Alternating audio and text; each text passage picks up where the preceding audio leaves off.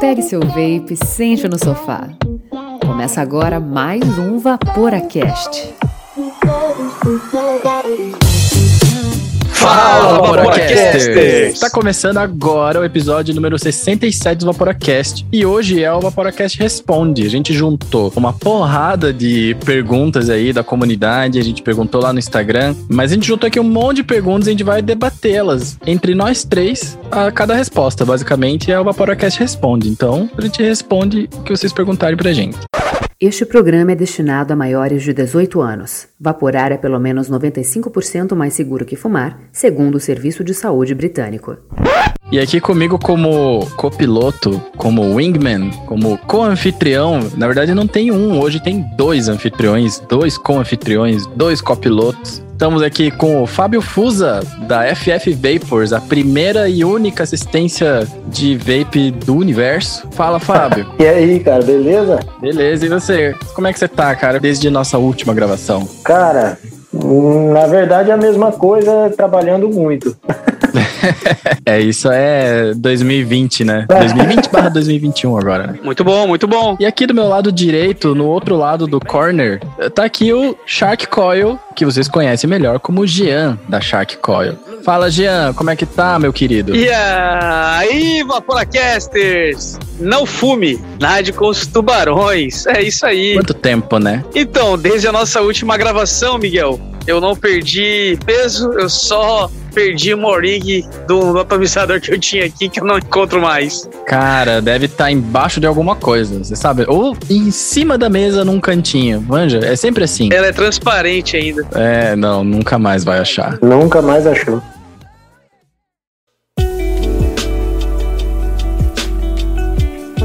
Então, bora para as perguntas, cara. Mas antes, antes das perguntas, Fábio, o que, que mudou desde a gravação que você fez com a gente? O que, que mudou na sua vida depois daquilo? Se é que mudou alguma coisa. O que, que mudou na minha vida? Ah, é, porque quando a gente fez, você tava meio no. Não no começo, você já tava fazendo concerto e assistência pra caralho. Mas a, na nossa cabeça, a gente te deu um empurrãozinho. Esse empurrãozinho aconteceu? Aconteceu, aconteceu.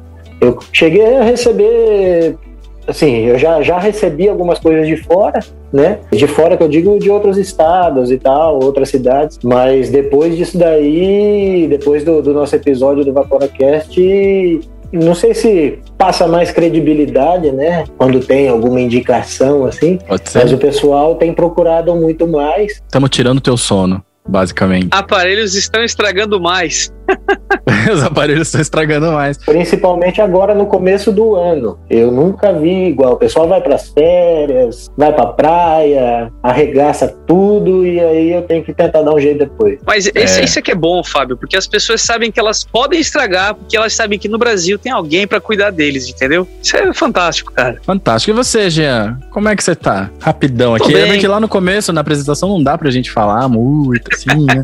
Mas estamos bem, graças a Deus. Estamos aí entrancados dentro de casa, né? Por causa desse problema que a gente está tendo aí mundialmente. Mas, se Deus quiser, logo, logo a gente vai poder estar tá junto aí, se abraçando e tendo mais encontros do vapor aí. É, é isso aí. Eu tô esperando minha vacina, cara. Mas acho que vai demorar um pouco. Vai. Mas, ô Miguel, pelo teu DNA, tu pode criar tua vacina, né? Tu é japonês, pô. Ah, cara, meu esquema é fiozinho, resistência, tá ligado? É elétrica, não é farmácia. Farmácia é tipo o outro lado da família. É óbvio que eu tenho primos que são da área médica, né? Área da saúde. Putz, né? olha aí, ó. Que o japonês ou faz conta ou cura as pessoas, né? É isso que a gente faz.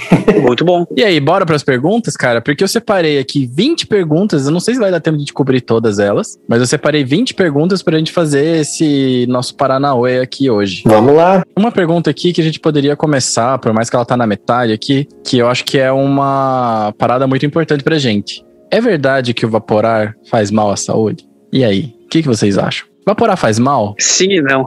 Sim e não. Se você for fazer uma comparação, eu acredito que não. Se você for comparar com o cigarro. Né? Sim. Agora, se é uma pessoa que não usa nada, aí é melhor ficar sem usar nada, né? Exatamente. Esse seria o meu argumento, né? O famoso: se você não fuma, não vapore, mas se você fuma, reduz o dano. Conheça o vapor. Vai fazer uma grande diferença na vida. Então a resposta formal depois a gente debater aqui em 5 segundos, porque essa foi rápida. O vapor ele é uma redução de danos para quem fuma, ou para quem usa narguilha, ou para quem gosta de cachimbo, para quem gosta de queimar tabaco ou fumar tabaco de alguma outra maneira. Ou seja, quando a gente está exposto para um risco, a gente reduz o risco através do vape, né? E pelas contas aí, né, que os estudos gringos tudo mais têm feito, é que a redução de danos ela pode chegar de 95 a 99%. E 95 a 99% é muita, muita coisa. Sim. Só que, ao mesmo tempo, é uma exposição a danos se você não fuma. Se você não tem nada para reduzir de danos, porque você não fuma, você já não usa narguilha, você já não usa essas coisas, então você se expõe a um dano em potencial, você se expõe a talvez se viciar em nicotina se o teu juice tiver nicotina. Então, tome cuidado, você que tá pensando em evaporar, se você e analise bem os riscos, porque pode salvar a tua vida ou pode te estragar um pouquinho. Perfeito. E isso já leva para uma outra pergunta que foi pelo Insta, que é: é verdade que existem líquidos sem nicotina? E a gente tem um usuário aqui de líquido sem nicotina. Explica pra gente, Jean. Então, como eu expliquei num Vaporacast quando eu tive a oportunidade de participar, né, que eu fui a pessoa convidada, eu expliquei que eu não vinha do cigarro convencional, eu vinha do narguile. E quando eu conheci o vapor, eu optei de cara vir para os líquidos zero nicotina. Então, todos os líquidos que eu utilizo,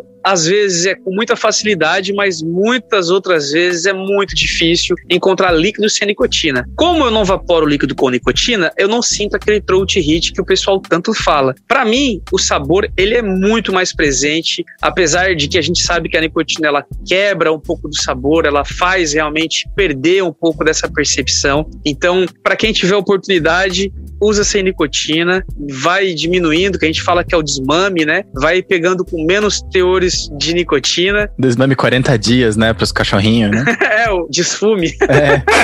e não tem erro, a, a, o sabor ele aparece muito mais presente, é muito mais. Parece que tudo fica muito mais gostoso. Então, isso é uma opinião pessoal, né? Lembrando sempre, então não é uma regra geral. Mas eu acredito que realmente o juice sem nicotina ele faz toda a diferença na hora de evaporar um bom líquido. É. Eu acho que até pela questão da, da oxidação da nicotina também, né? Que tem essa alteração de sabor e etc, né? Exato. Apesar de que alguns flavors também oxidam, né? Eles vão se perdendo com o tempo, né? Agora, para mim, evaporar sem com nicotina é mais gostoso do que sem, justamente porque eu sou viciado em nicotina. É. Né? Então, quando eu que tenho esse vício, eu que tenho essa necessidade, quando eu evaporo sem nicotina, parece que eu tô evaporando um negócio gostoso, mas falta, tipo coca sem gás, né? É tipo Coca Zero. Tipo Coca Zero. é, então, é tipo isso. Fala, Nossa, cadê o, cadê o açúcar da minha Coca?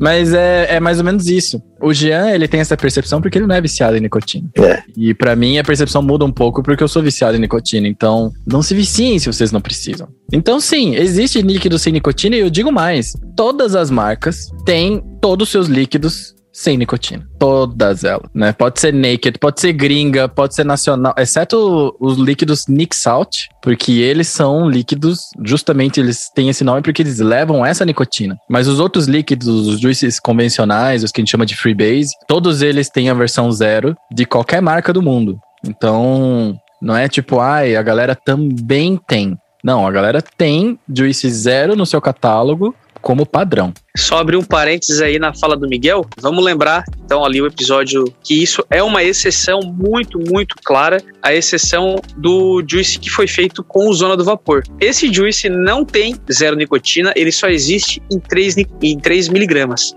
Então, ah, é verdade. É, são, existem algumas poucas exceções, então ele é uma delas. Então, para a gente não acabar falando né, que existe e procurar e não ter, então conversa com o seu vendedor, conversa com o seu fornecedor de juice, que realmente algumas coisas, muito poucas no mercado, não tem zero, mas é 0,0001%. É, são coisas bem específicas, né? É. E aí, seguindo aqui, aproveitar que o Fábio tá aqui já mexendo e fazendo reparos. É, eu já tô aqui na ativa, não posso parar. Se eu parar. Pois é, né?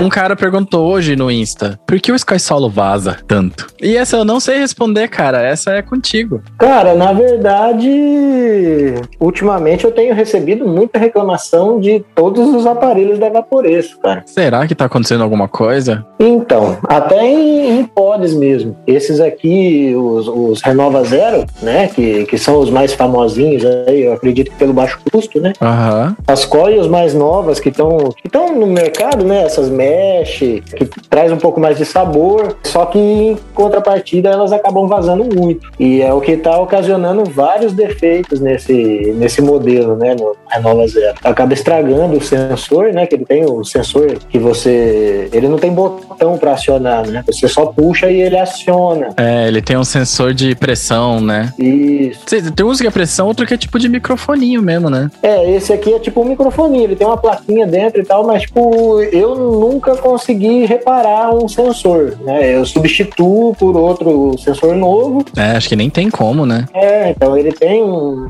um circuitinho dentro ali, um, mas, cara, é, acho que acaba não valendo nem a pena você perder tempo para mexer com isso. Quanto custa um sensorzinho desse? O reparo ou o custo? O reparo, o reparo. Então, normalmente eu acabo cobrando, porque assim, quando eu faço a troca, não é somente a troca que é feita, né? Eu abro o aparelho, Sim. É, eu faço uma revisão em todas as soldas, eu vejo como é que tá a situação. Então, assim, todos eles eu acabo fazendo uma limpeza. Então já, já entra um custo nisso daí, mais a troca do sensor e etc.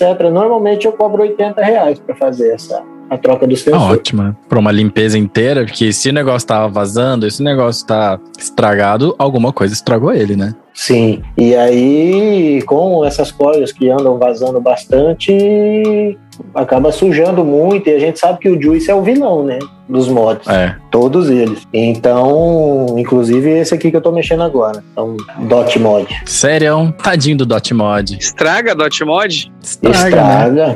Tudo estraga nessa vida.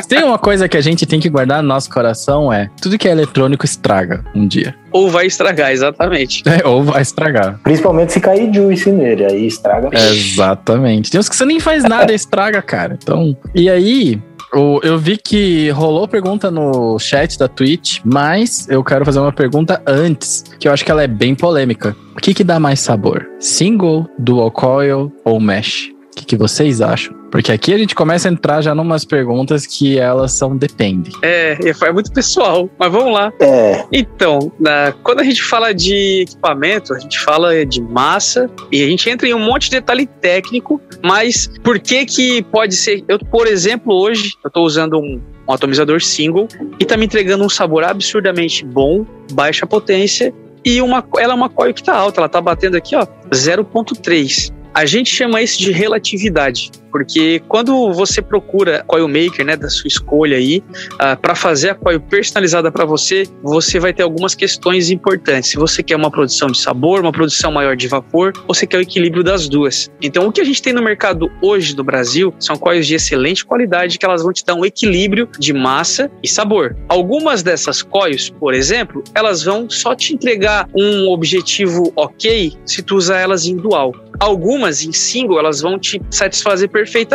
E aí, isso a gente está falando de single e dual. A mesh, ela é um caso à parte. A gente costuma dizer que a mesh, ela não vem para concorrer diretamente com a coil artesanal, com as coils que a gente faz. Por quê? A coil mesh, ela utiliza, além de tudo, ela usa uma malha. Então, a gente não consegue fazer uma coil mesh, uma tela, né, diga-se de passagem, igual Uhum. porque ela tem pontos de solda, ela é uma fita muito fininha. A fita no mercado a gente tem, que é o Ribbon. A gente tem essa fita no mercado, porém a gente não consegue é, reproduzir ela na mesma escala que uma tela de mesh. Sim. Porque ela já sai pronta lá da linha de montagem. Então a gente não tem como fazer isso, não tem como botar uma solda, é perigosíssimo. É, eu acho que o negócio, nem sei como esse negócio é soldado, inclusive. Exato, não tem. Ou, ele já é uma fita inteira e de repente uma prensa acaba furando, então não tem solda. Podem ter vários meios de se alcançar o mesmo objetivo. Eu acredito que não existe. A gente consegue fazer várias coils similares a uma coil mesh, só que ela vai ficar uma coil pesada, ela vai ficar uma coil que vai ter que au- aumentar uma potência absurdamente para aquecer. Então, quando a gente fala de coil mesh, é uma coil que a gente vai usar, sei lá, no máximo, como eu, eu particularmente não utilizo, mas eu devo imaginar que é no máximo 50, 60 watts, porque senão ela vai vai fritar tudo que ela vê pela frente. Então é perigoso, inclusive, usar uma coil mesh em mod mecânico, como já foi feita uma pergunta lá atrás. Não é recomendável a coil em mesh em mods mecânicos exatamente por isso.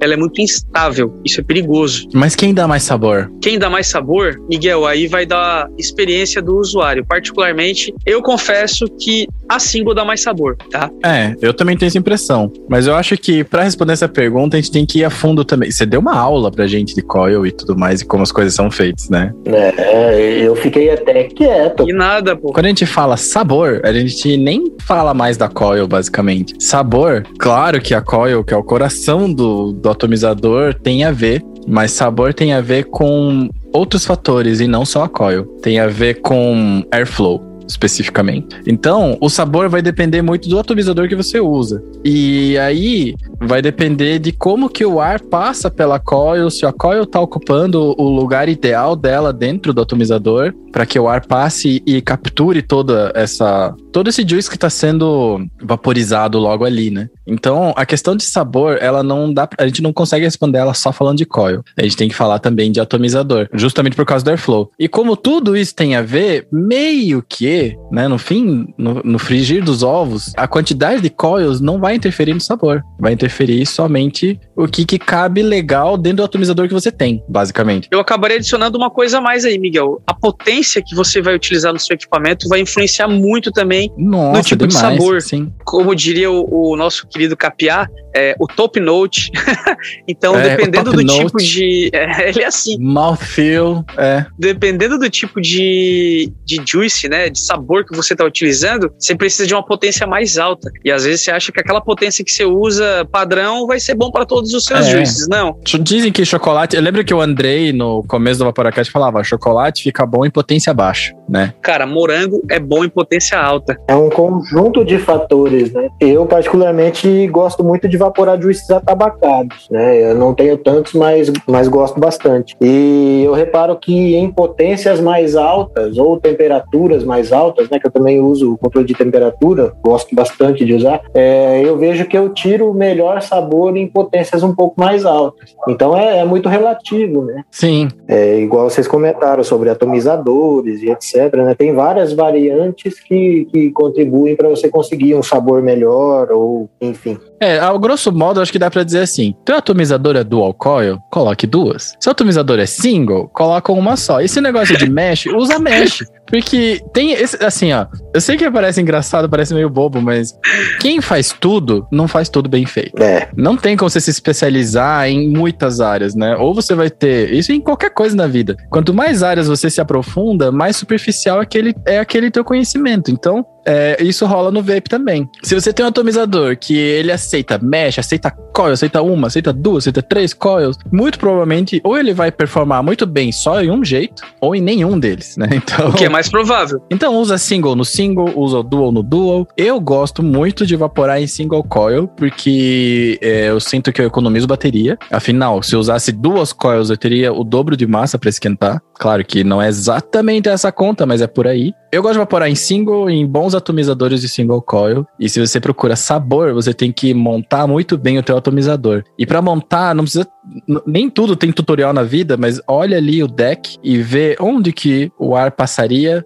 onde que a coil tem que ficar pro ar passar bonito e passar inteiro, assim. Então, mais ou menos, essa é a pira do sabor. E uma dica para todo mundo aí, ó. Se tá com dúvida do que, que pode ser melhor ou pior, conversa com a pessoa que geralmente vai fazer a sua coil, que de repente ela já pode ter feito os testes desse atomizador e te indicar uma coil perfeitinha para te só montar e não passar trabalho. é, Jean, mas eu vou falar uma coisa para você, viu? Não é todo coil maker que tem essa atenção que você tem, não, viu, cara? Eu mesmo entrei, antes de comprar, de, de, de conhecer o teu produto, de te conhecer, eu entrei em contato com alguns fabricantes, coil makers, que eu não citarei nomes para não causar discórdia. Obrigado. E ele, eles não têm essa preocupação em saber qual é o atomizador que eu uso ou etc. Então eu achei, por isso que eu acabo te indicando para todo mundo que vem falar de coil para mim, eu, eu indico você, porque eu achei que isso foi um, um diferencial muito grande, muito grande mesmo.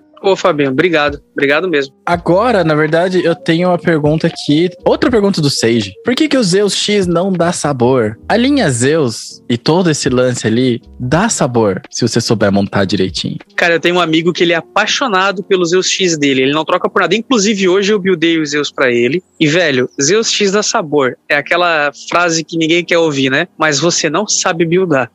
Exatamente.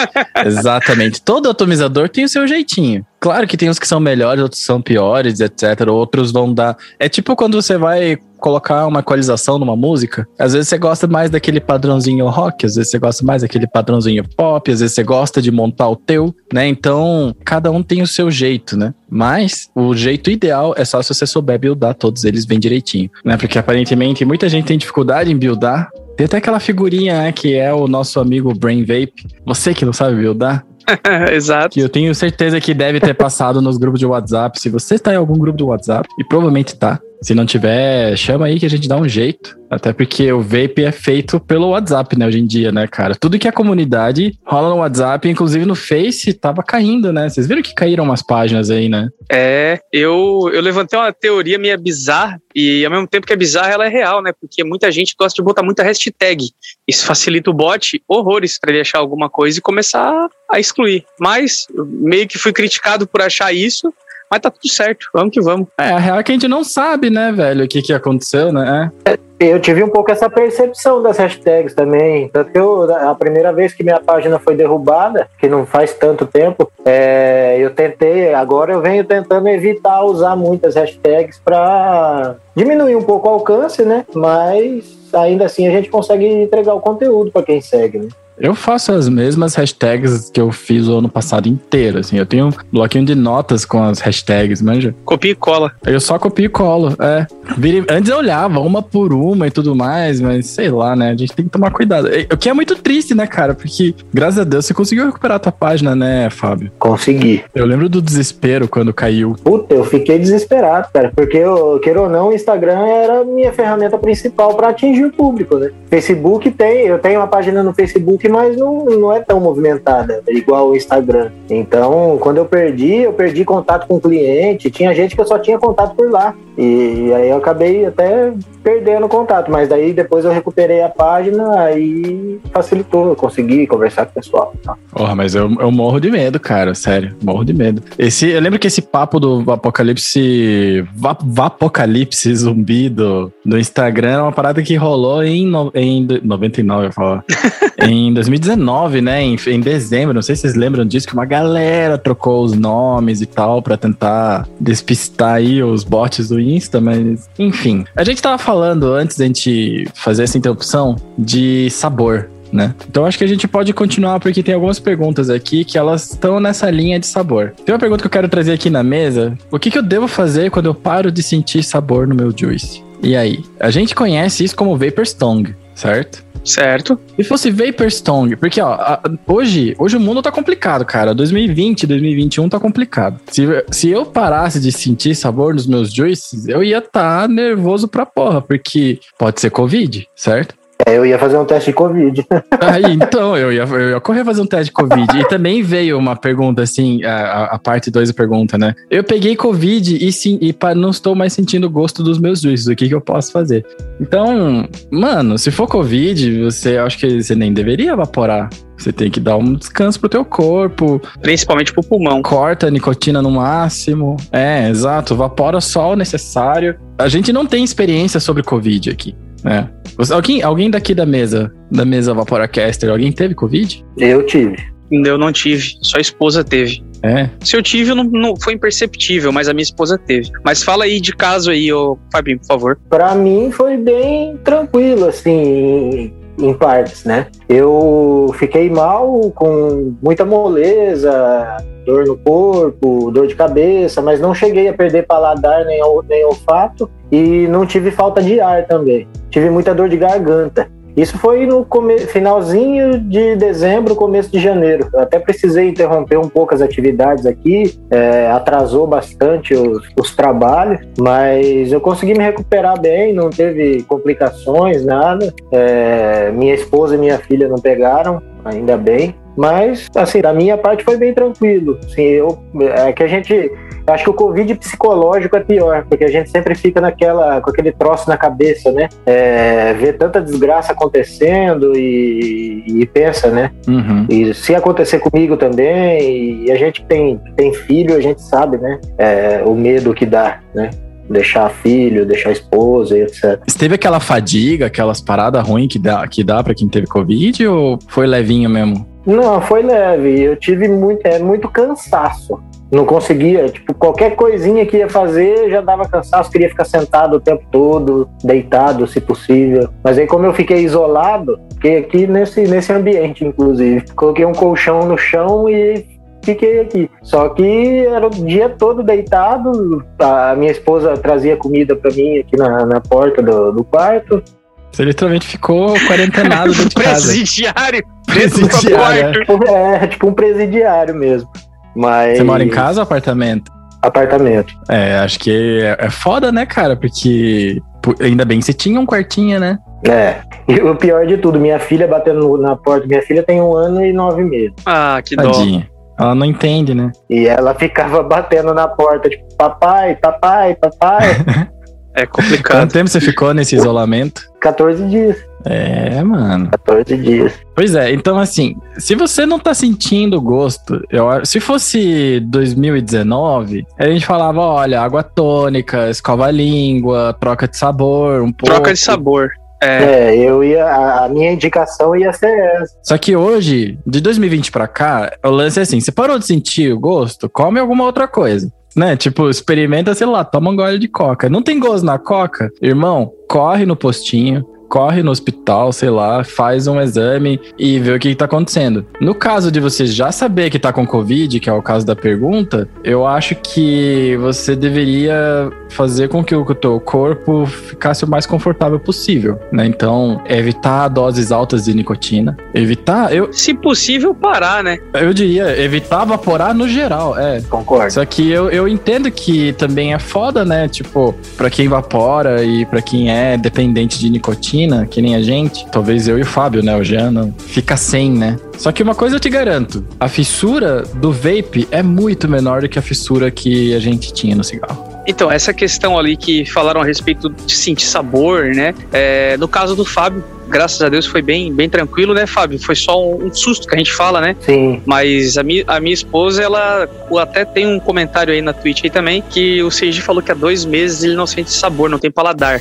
A minha esposa tá no mesmo caminho, ela também não sente paladar. É raro ela falar, nossa, que comida boa. Então, é no geral, não é só no vape. Mas isso pelo sintoma do Covid. E como o Miguel já comentou ali, né, se for possível, diminui muito o vapor, porque até pela própria pressão no pulmão, né, para te ajudar a respirar é melhor, porque tem gente que tem uma fadiga de subir um degrau. Então, é pessoas e É, pessoas, né? O negócio é foda. É, eu, eu consegui não vaporar durante esse período. Eh, Foram. tô- não vaporei nenhuma vez. Tinha vontade, Fábio? Tinha, mas a, a preocupação era maior. Ah, Então, meio que eu criei uma. Eu tive aquela força de vontade em não usar.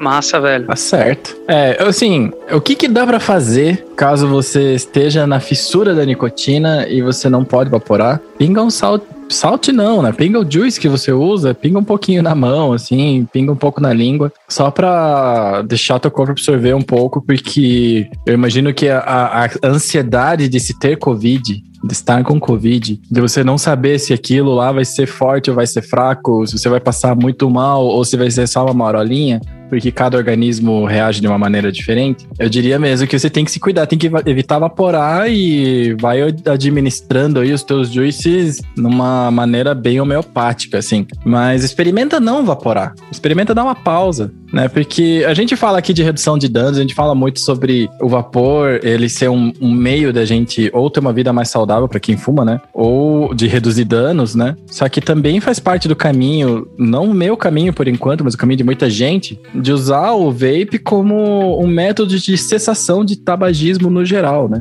Ainda que a gente não é tabagista, né? porque a gente só usa nicotina, a gente não usa tabaco. Exato. A gente não queima tabaco e tudo mais, né? Mas eu acho que tem que ter uma atenção especial. E de fato, né, como eu tinha comentado antes, a fissura quando a gente fumava cigarro é uma fissura mais brava, sabe? daquela lá da galera tremer porque tá sem cigarro e não pensar sobre isso, no vape, tipo, você vai lembrar que você quer evaporar. Só que é mais de boa, é mais de boa. Eu, eu que uso. O meu jeito normal de evaporar é MTL com 20 mg de salt e 3 mg de freebase. Só pra dar aquele hitzinho, assim. Às vezes, eu, sou, eu, eu me esqueço das coisas, eu sou meio esquecido às vezes. Às vezes eu esqueço o mod no meu. Eu esqueço o mod em casa e vou trabalhar sem. E para não ficar pegando um mod emprestado dos outros e daí ter que pegar um atomizador, buildar inteiro só para usar no dia, eu prefiro não vaporar no, durante o dia. E dá boa, dá boa. A gente consegue viver com isso, né? Então,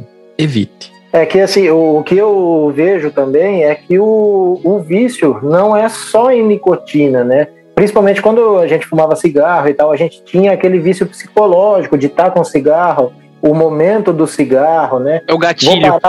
isso, cinco minutos para fumar um cigarro e espairecer. Pela minha experiência, eu, é, na rotina normal, eu teria mais vontade de evaporar. Por quê? Porque daí eu tô fazendo as minhas atividades corriqueiras do dia a dia ali e, e aí tem aquele tempinho. Só que como eu, eu, precisei ficar isolado, então eu já fugi daquela rotina. É, é uma coisa diferente. Então, sei lá, eu acho que o, o vício psicológico ali de estar de tá evaporando, trancado aqui dentro, sabendo da situação, eu acho que já passou um pouco também. Eu acho que isso me ajudou a não utilizar durante esse período, né? Confia no seu taco, né? Um pouco, né? Confia, tenta primeiro. Tentar não ser refém disso, né? É isso, exatamente. Porque se tem uma coisa que me irrita nessa vida, que eu prometi para mim que eu não quero mais ter é fissura. Fissura no geral, sabe? Eu parei de fumar por causa disso, né? Desse lance de você não ter controle sobre, ou ter menos controle, ou a ilusão de não ter controle sobre o teu corpo. É uma parada que eu tento mudar para mim. Eu acho que vale a pena fazer uns exercícios às vezes disso. E quem sabe isso não te leva para um caminho de zero vapor ou um caminho de zero nicotina. É o perfeito. Que é o perfeito, né?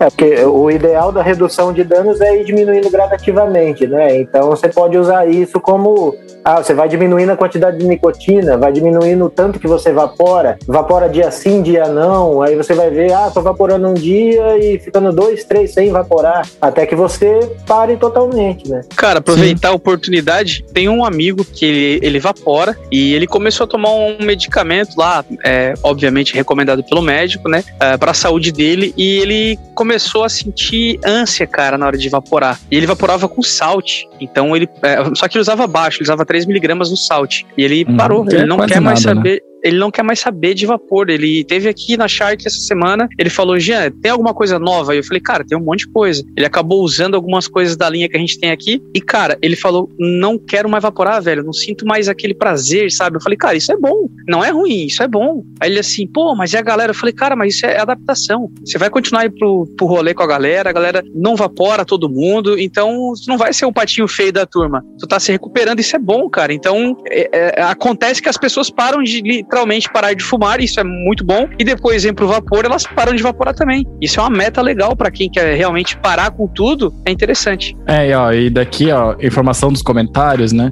Que a PG e a VG, né, elas ressecam, né? Por mais que a gente acha quando a gente tá soprando o vapor, que é um negócio molhadinho, na verdade ele resseca e rouba umidade do ambiente, rouba umidade da gente, do nosso pulmão, do nosso corpo. Então, nunca esqueça também de tomar água junto, viu? A gente, no aquecimento aqui, a gente tá falando sobre algodão, certo? E por que que não se pode usar algodão de farmácia no vapor? Quem começa? Eu vou começar e depois complemente, por favor. É, algodão de farmácia, ele, ele passa por, um, por vários processos químicos, né? Então, ele não é orgânico. Ele pode até ser natural, mas ele não é 100% orgânico, que é o que a gente recomenda para o vape. Então, tem gente que fala que, ah, mas se fizer é, no banho-maria, é, ferver, fizer um processo lá, que inclusive tem alguns canais aí, mas não é recomendável, tá? É, isso aí é tipo um step, step do step do step. Assim. É, o step do... E eu vou falar bem a real, é mais trabalhoso tu fazer. É lavar esse... coil head. lavar coil head é mais fácil do que lavar um algodão de farmácia, cara. ferver e abrir e tudo. Então, as impurezas que contém no algodão de farmácia não são recomendáveis para aquecimento. Acho que começa por aí. É, para começar aqui, o, o orgânico, para mim, na minha leitura, pelo menos, tem a ver com o uso de agrotóxico, né? Sim. Também. Já começa aí. Só que o processo que ele recebe para ficar branquinho, para ficar bonitinho, ele não é agressivo pra gente. Então, ou pelo menos não existem estudos suficientes para dizer se eles são ou não prejudiciais. Ah, mas na dúvida, né? É, não, na dúvida, uso o que é recomendável tecnicamente pro vape, né? A gente já tá reduzindo o dano, a gente já é super crica para escolher nossos juices, a gente já dá dica de coil, a gente já fala que é para manter as coisas limpas e aí vamos errar justo no algodão? Manja. Cara, eu tenho uma, um mantra, né? Que é o seguinte: você se preocupa em comprar o melhor atomizador, você se preocupa em comprar o melhor mod, a melhor bateria, o melhor juice e vai cagar na coil e no algodão, não vale a pena, nem um pouco. E dá para usar algodão de farmácia, se for aquele algodão Muji, que é um algodão orgânico japonês, só que nas farmácias aqui a gente não acha. Mas o que a gente acha aqui no Brasil, em algumas farmácias, tem em site também, você pode ver no site da Sephora, Cefa, ou procura no Google aí, né? Põe um Google aí. É, procura o algodão orgânico da Shiseido. É um algodão, entre aspas, de farmácia, mas ele é meio carão.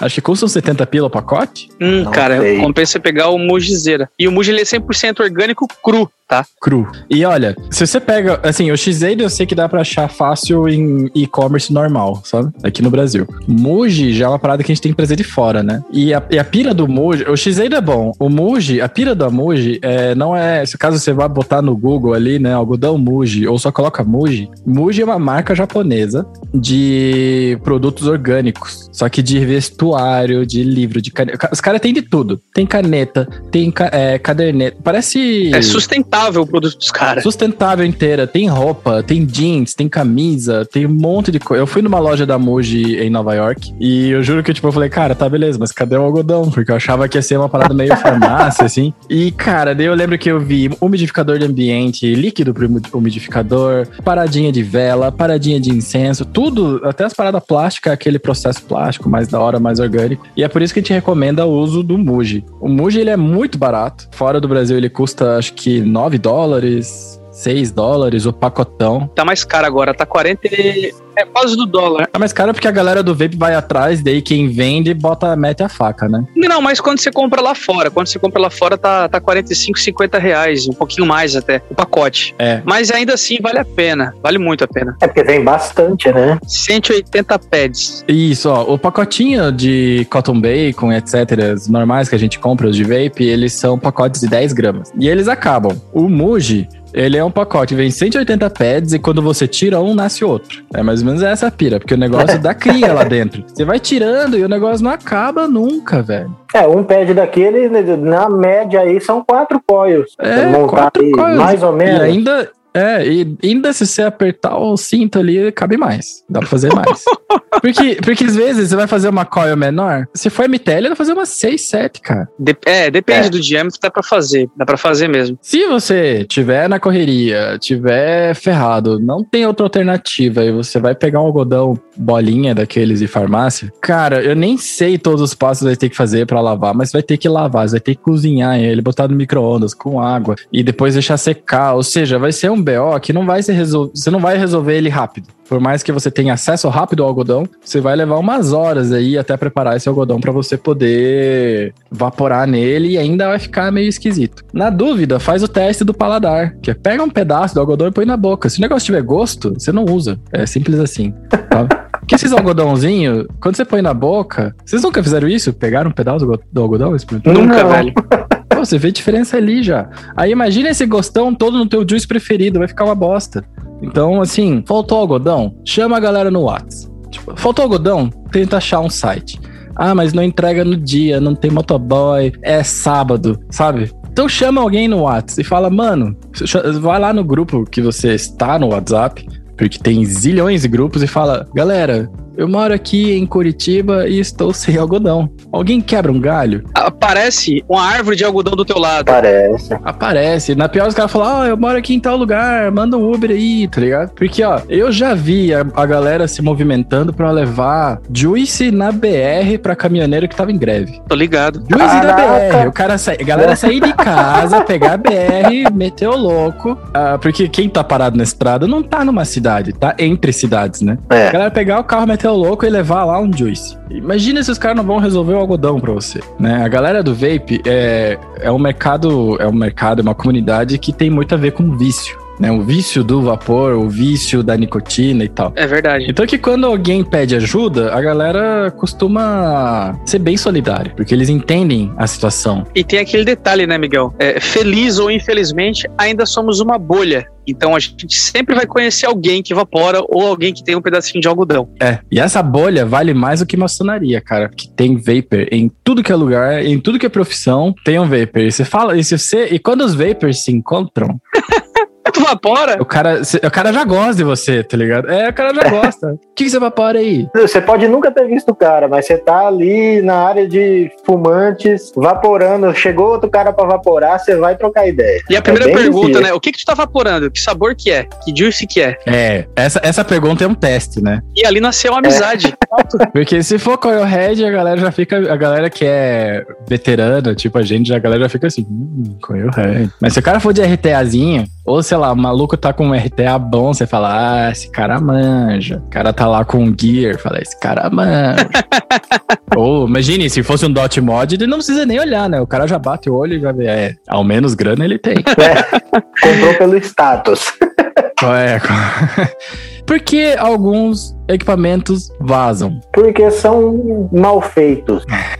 Porque sim. né? Vontade de falar, né? Cara, vazamento é um negócio muito complexo, cara. Porque eu posso ter, igual, eu, eu uso aqui um Bluetooth. Eu tenho um Bluetooth e já conversei com outros que também usam o mesmo atomizador. É, isso falando de, de RTA, né? Não falando de coil head. Mas é a build, cara. A maneira como você monta. Se você colocar pouco algodão, é, às vezes está usando a, a coil com um diâmetro menor do que o, o ideal para o atomizador. E aí você coloca pouco algodão, ele vai vazar, não tem jeito. Então, tipo, são vários fatores que influenciam, né? A, viscosidade do juice também influencia bastante. A maneira como transporta, tem gente que coloca na mochila, coloca deitado, fica o mod lá jogado. Tem gente que apavora, né, nas ideias, né, também, né? Negócio Cara, vazar, né? Eu tinha um manta, que é um RTA também. Ah, o manta vaza. Cara, não, aí que tá. O manta, assim, por padrão, o manta vaza. Se você sabe buildar, ele, ele não vaza. Então, eu fazia uma build invejável em todos os meus equipamentos que nunca dava uma gotinha. O manta, a primeira vez que eu buildei, cara, eu perdi todo o líquido que tava no tanque. Eu falei, meu Deus, tem alguma coisa errada. A gente devia fazer o, o desafio Moonshot, que esse atomizador vaza. Você tem? Alguém tem Moonshot ou não? O Moonshot 22 eu tive. É, Eu tive. eu tenho dois, cara. Eu tinha o Emmet, o Emmet também tinha fama de vazar. Ô, Fábio, sabe o que que é tu tirar a, a hora que tu dá aquela descabeladinha no, de, de- no algodão? Cara, um fiapinho daquele entrou dentro do, do airflow. E, Hum. tecnicamente, é por onde vai vazar o juice. Cara, aquilo dali, a- aquele fiapinho de nada, Virou uma mangueira. Exatamente, virou um cano. Cara, eu falei, meu, mas não tá, tá tudo certo, cara, tá tudo direitinho, tá bonitinho. Perdi um tanque inteiro, tirei, desmontei tudo, comecei a olhar. E dói, né? Dói no coração. Você olha, ainda mais. Cara, ó, eu sou tão traumatizado que se o Juice tá no fim, se o Juice tá no fim, eu não vou usar ele em RTA com build nova. Ah, não, eu bebo de canudinho.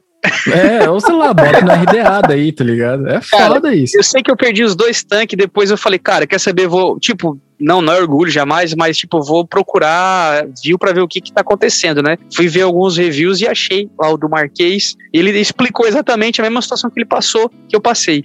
Um fiapinho de algodão ali dentro é o suficiente pra fazer um rio nascer. Tirei aquele fiapinho, cara, top. Deixei um dia inteiro sem evaporar pra condensar, deixar ele ficar mais ah, aguado, digamos assim, né? E não vazou. No outro dia, taquei ele fogo no bichinho, evaporei tudo e tava pronto. Aí vazou. Então, É, não, não, aí tava pronto. Aí aí pronto. Foi evaporar, tomei dry hit e acabou o juice. Dica então para não vazar. Número um, builda direito. E verifica justamente esses lances do algodão. Porque às vezes quando você vai fechar o cap, é, fica um pouquinho do algodão que você tá pisando nele com o vidro, assim, sabe? Isso uhum. aí é um potencial vazamento, porque até o não vai fazer a vedação correta ali. Dois, ver como é que você tá colocando algodão no nos buracos, igual o Jean acabou de falar. Tenta evitar que o algodão, né, a wick, né, o pavio ali, porque a gente fala algodão, mas o momento que tá ali dentro é um pavio, basicamente, né? É. Ele uhum. tem a mesma função de uma lamparina aí de óleo, de essas lamparinas de acampamento. Tenta ver se ela não tá encostando na, no airflow, porque às vezes ela, o algodão ele tá colocado ali, mas ele tá passando, tá encostando ali na, na trave do gol, assim. Então aquilo também pode ser uma fonte de vazamento. Três, vazamento. Verifique se tá tudo bem fechado. E as o-ring, né? Se você fez todo esse checklist, tá vazando ainda, pode ser uma falha de projeto mesmo, que é o caso que o Fábio falou. É, vaza, ué. Se vaza, é porque vaza. É, tem muita de, de, de O-ring também, né? Eu recebi um, um vape de Santa Catarina, não, não me recordo da cidade agora. Mas a menina pagou.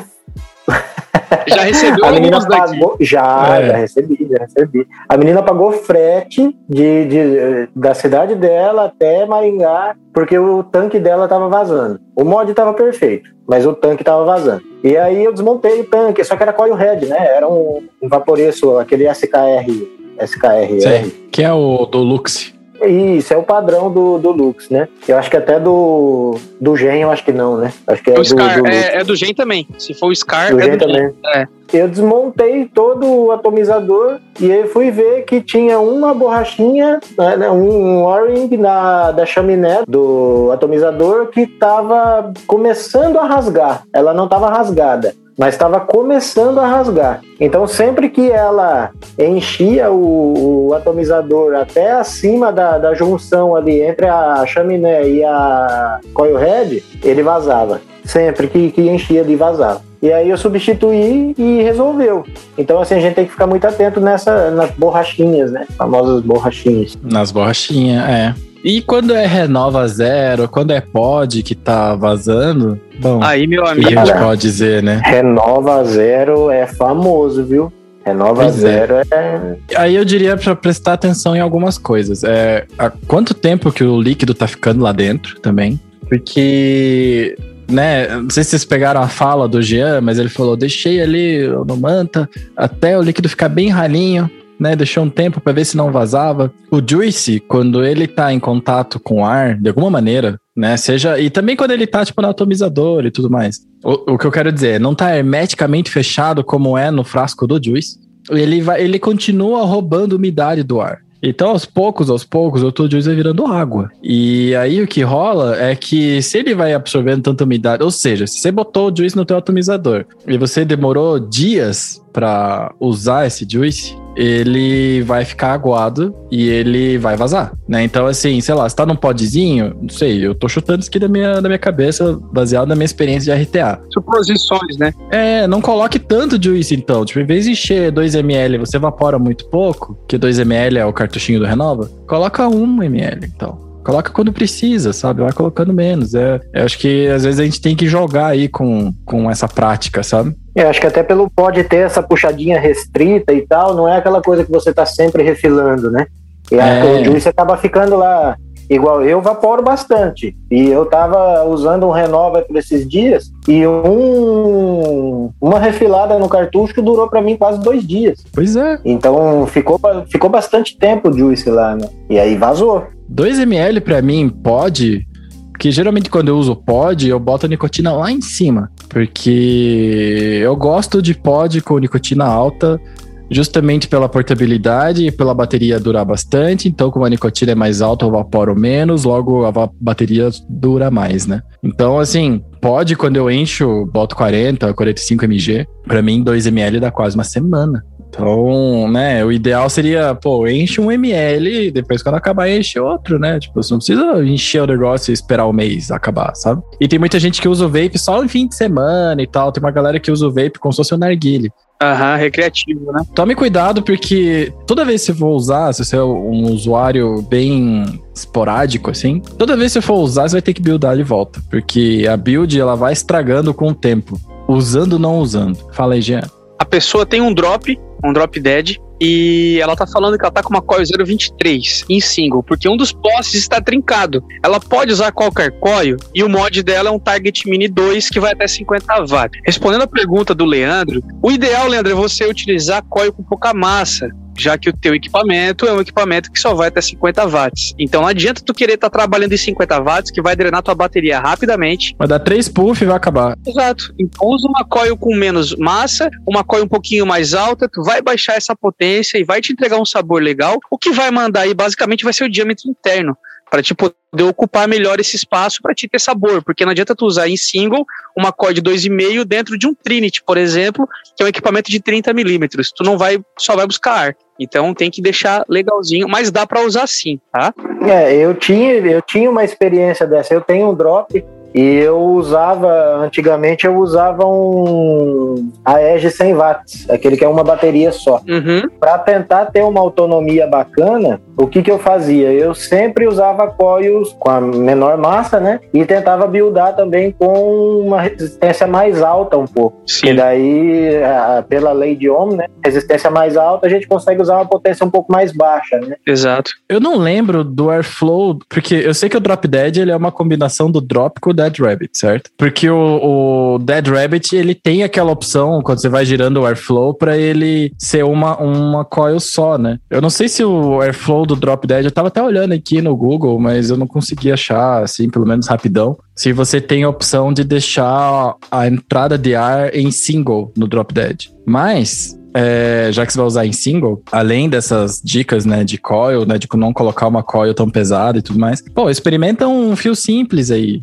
né? Um fiozinho simples, uma twistedzinha, assim, uma parada, né? Porque talvez o Gia brigue comigo aqui. Não, velho, vai embora. Pra você ter o sabor ideal do teu atomizador, você precisa colocar. A primeira coisa é você precisa colocar uma coil do tamanho certo, do diâmetro certo, para ele cumprir os requisitos do airflow. E, e, essa coil pode ser qualquer coil. Aí, quando a gente vai mudando os tipos de coil, a gente tá aumentando a área de superfície, a gente tá mudando o ramp up, a gente tá mudando, que é a velocidade de aquecimento, a gente tá brincando com esses parâmetros, né? Mas se você fizer uma coil de 3 milímetros, por exemplo, que acho que é o que vai precisar no Dead Rabbit, compridinho assim, faz espaçada para ele poder ter o. para ele ganhar espaço, né? Já que o fio simples, quando você enrola, você dá 500 mil volts e ele continua pequeno, né? Então, faz uma coil espaçada e coloca no Airflow. E aí tenta usar, se tiver a opção de Airflow single, né? Que daí só vai entrar ar por um lado no teu drop dead. Se não, cara, corta uma fita isolante e põe por fora tá ligado? Por fora. E tampa o airflow, porque o drop dead, o drop, isso eu sei, o drop dead ele tem dois airflow, certo? Ele entra pelos dois lados. Se você só vai ter uma coil, você pode fechar um lado. E aí os atomizadores, tem altos atomizadores que tem um acessório que você põe lá e fecha. Ou às, vezes você vai girando e ele tem uma opção que não tem do outro lado. Tipo, tem, sei lá, a, a própria cap, né, do, do Dead Rabbit tem três tipos de airflow, né? É, na verdade, tem uma, um airflow de frente pro outro, que é pra usar em dual, e daí você gira ali e tem um outro airflow que dá na parede, tá ligado? Dá um buraquinho, tu dá na parede. Então, assim, tenta botar uma fita ali, uma fita crepe, tá ligado? Só pra fechar o airflow, caso você não tenha essa opção. Aí você vai ter um sabor bem melhor, porque senão você vai diluir demais esse vapor. Mas você pode usar o atomizador, sim, com esse poste quebrado, é, é uma pena, na verdade, é uma dó, né? Porque meu drop solo quebrou e como ele não tem quatro postes, só tem dois, ele morreu ali, né? No teu caso, assim, se pá, dá até pra fazer build de duas coils ainda, mesmo usando três postes. É só você se atentar. Só fazer uma perna maior, assim, dá para fazer, tá ligado? É só um. Só vai dar um pouco mais de trabalho. Mas aí não é recomendável para esse teu Target Mini 2, tá, Leandro? Isso. Em Dual, no teu Target Mini 2, não vai dar boa, por causa da potência mesmo. É, mas você tinha comentado de usar o fio simples, né? Dar várias, várias e várias voltas. É, ele pode tirar uma vantagem nisso, que dando várias voltas ele consegue aumentar o valor da resistência também, né? Perfeito. Isso, isso. É, mas o problema no Target é a bateria dele, né? Muito pequenininho. É, mas aí aumentando o valor da resistência, ele consegue diminuir a potência, né? E aí ele tira uma vantagem maior no, na bateria. Testa primeiro no simples, se você acha que faltou massa, Aí você faz Twisted. Mas testa primeiro no simples. E daí, ou sei lá, manda mensagem pro Shark Coil aqui no privado. Fala, Jean, me faz uma Fused bem levinha. Atendimento diferenciado. Essa parte aí de fazer a Twisted, uh, eu te indicaria, ao invés de tu enrolar os dois fios para ter uma massa maior, faz então o que a gente chama de paralela. São fios simples é. enrolados em fios simples. Isso vai deixar a tua coil leve, com pouca massa, em vez de twistado, vai ficar melhor para tu ganhar essa resistência e, e diminuir essa potência aí. Mas, cara, dúvida, pode chamar a gente que a gente vai te ajudar, pode ter certeza. É, e daí na hora de espaçar, que costuma ser um dos problemas, o jeito de espaçar, o jeito ideal é você fazer uma sanfona. Você dá uma sanfonada na tua coil. Então, tipo, você pegou a tua coil, colocou ela ali num, num coil jig, numa varetinha, sei lá, num núcleo de caneta bic, o lugar que você enrola as tuas coils, tua chave de fenda, você enrola a coil e tenta fazer o melhor que você consegue fazer. Só que nunca vai ficar perfeito, porque nós somos imperfeitos. E aí você puxa ela, e aí você vai falar, putz, agora eu estraguei a coil. E aí você aperta ela de volta, vai uma sanfona. Quando você aperta ela de volta e você solta, ela vai ficar espaçada perfeitinha. Vai ficar perfeitamente espaçada. Eu tenho a ideia perfeita. Compra uma coil top com Shark. É, o Shark tá aqui gravando o Vaporacast e ao mesmo tempo a gente tá fazendo um merchan pra ele. Olha que maravilha. Eu só agradeço vocês.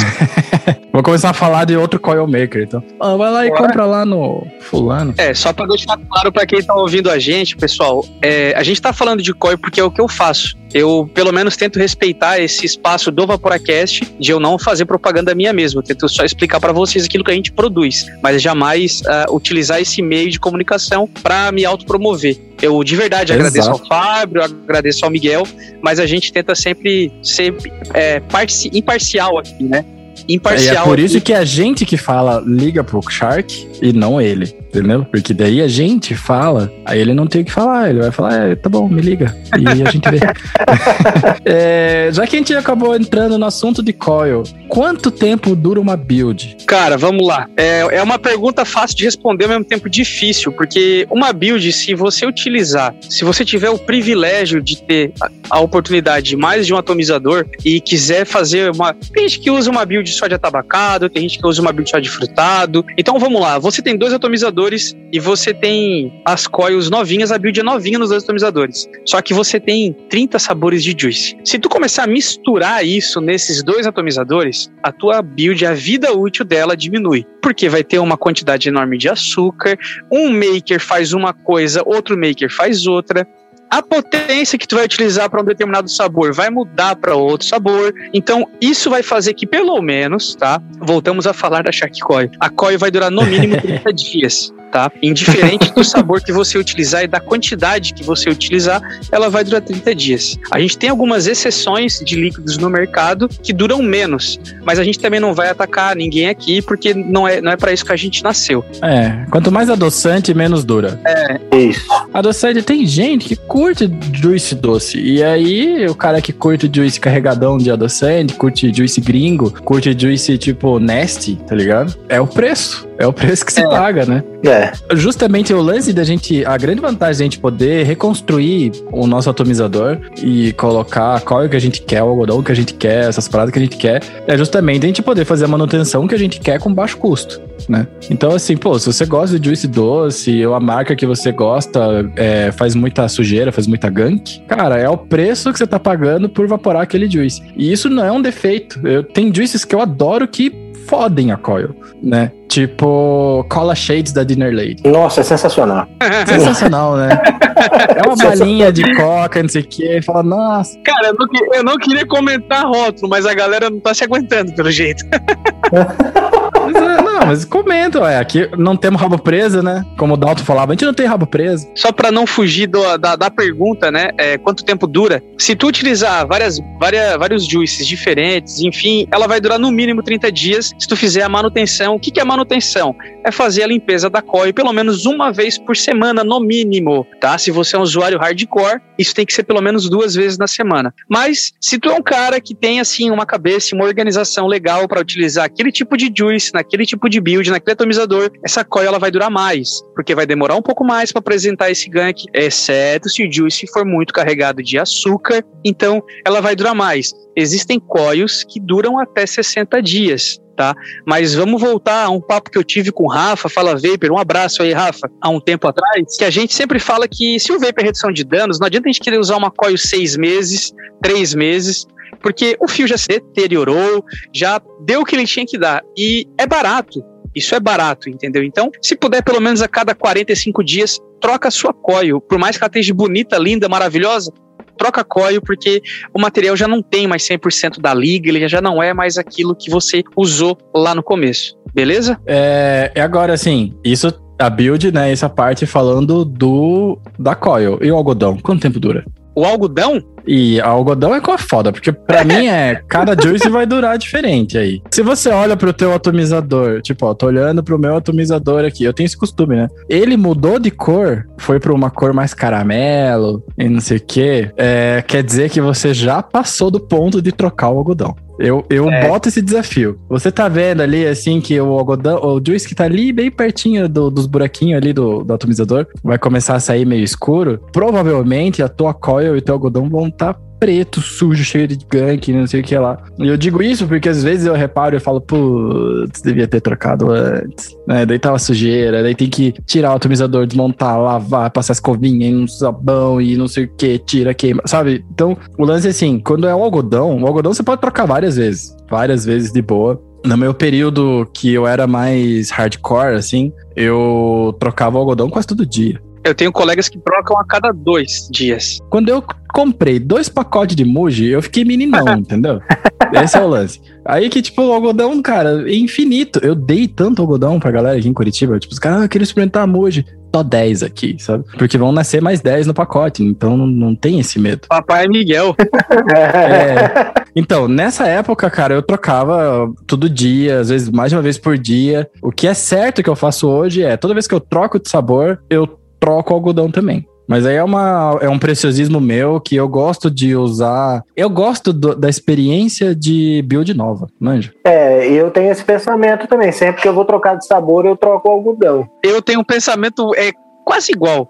Para não dizer que é igual, quase igual. Quando eu abro um juice novo, eu faço uma build nova. Ah, mas aí depois que tu vai misturar o juice, eu geralmente eu não misturo juice. Eu também não acabo, logicamente, com um vidrinho de juice, demora dias, meses para acabar, mas eu sempre degusto o máximo que eu puder. Depois ele vai para um cantinho do coração e aí eu dou oportunidade para outro, e aí vem outro algodão, etc. Então é mais ou menos o que vocês fazem também. E aí é. a cada três, quatro dias a gente troca o algodão para experimentar coisas novas, né? É, mas assim, na pior, abre e dá uma espiada, assim, tá limpo ainda? Manda mais um dia.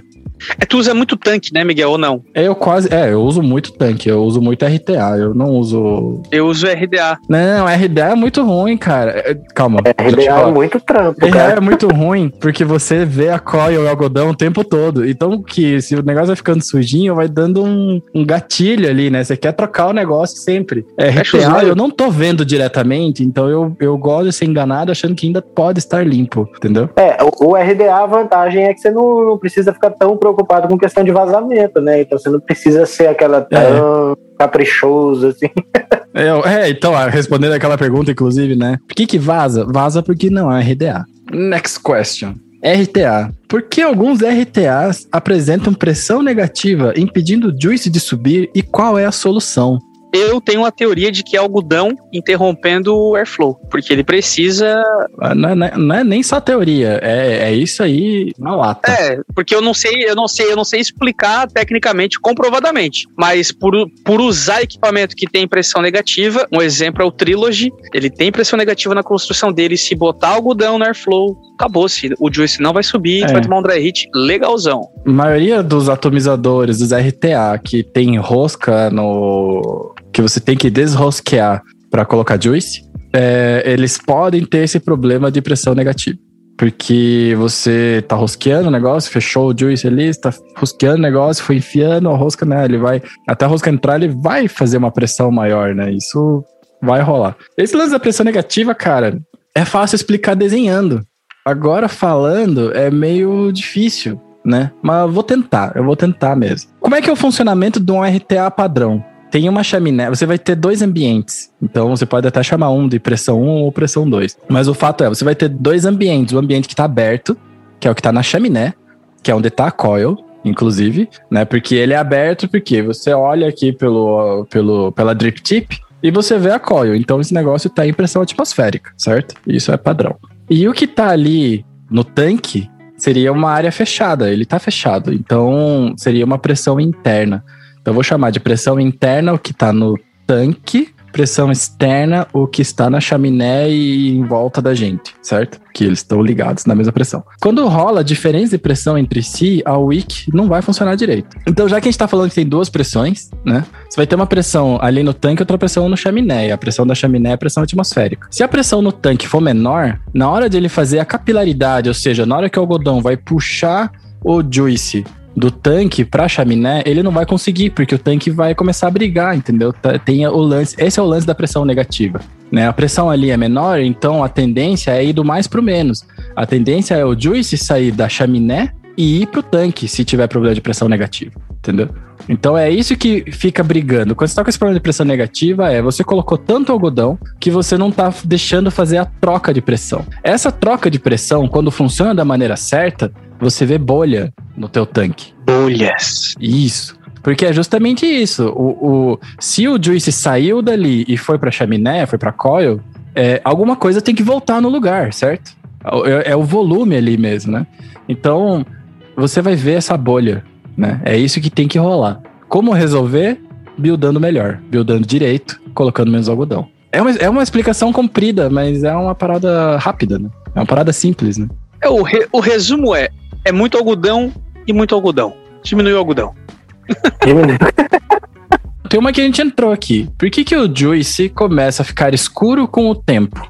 Se tiver no teu atomizador, é porque o tua build tá suja. Número um.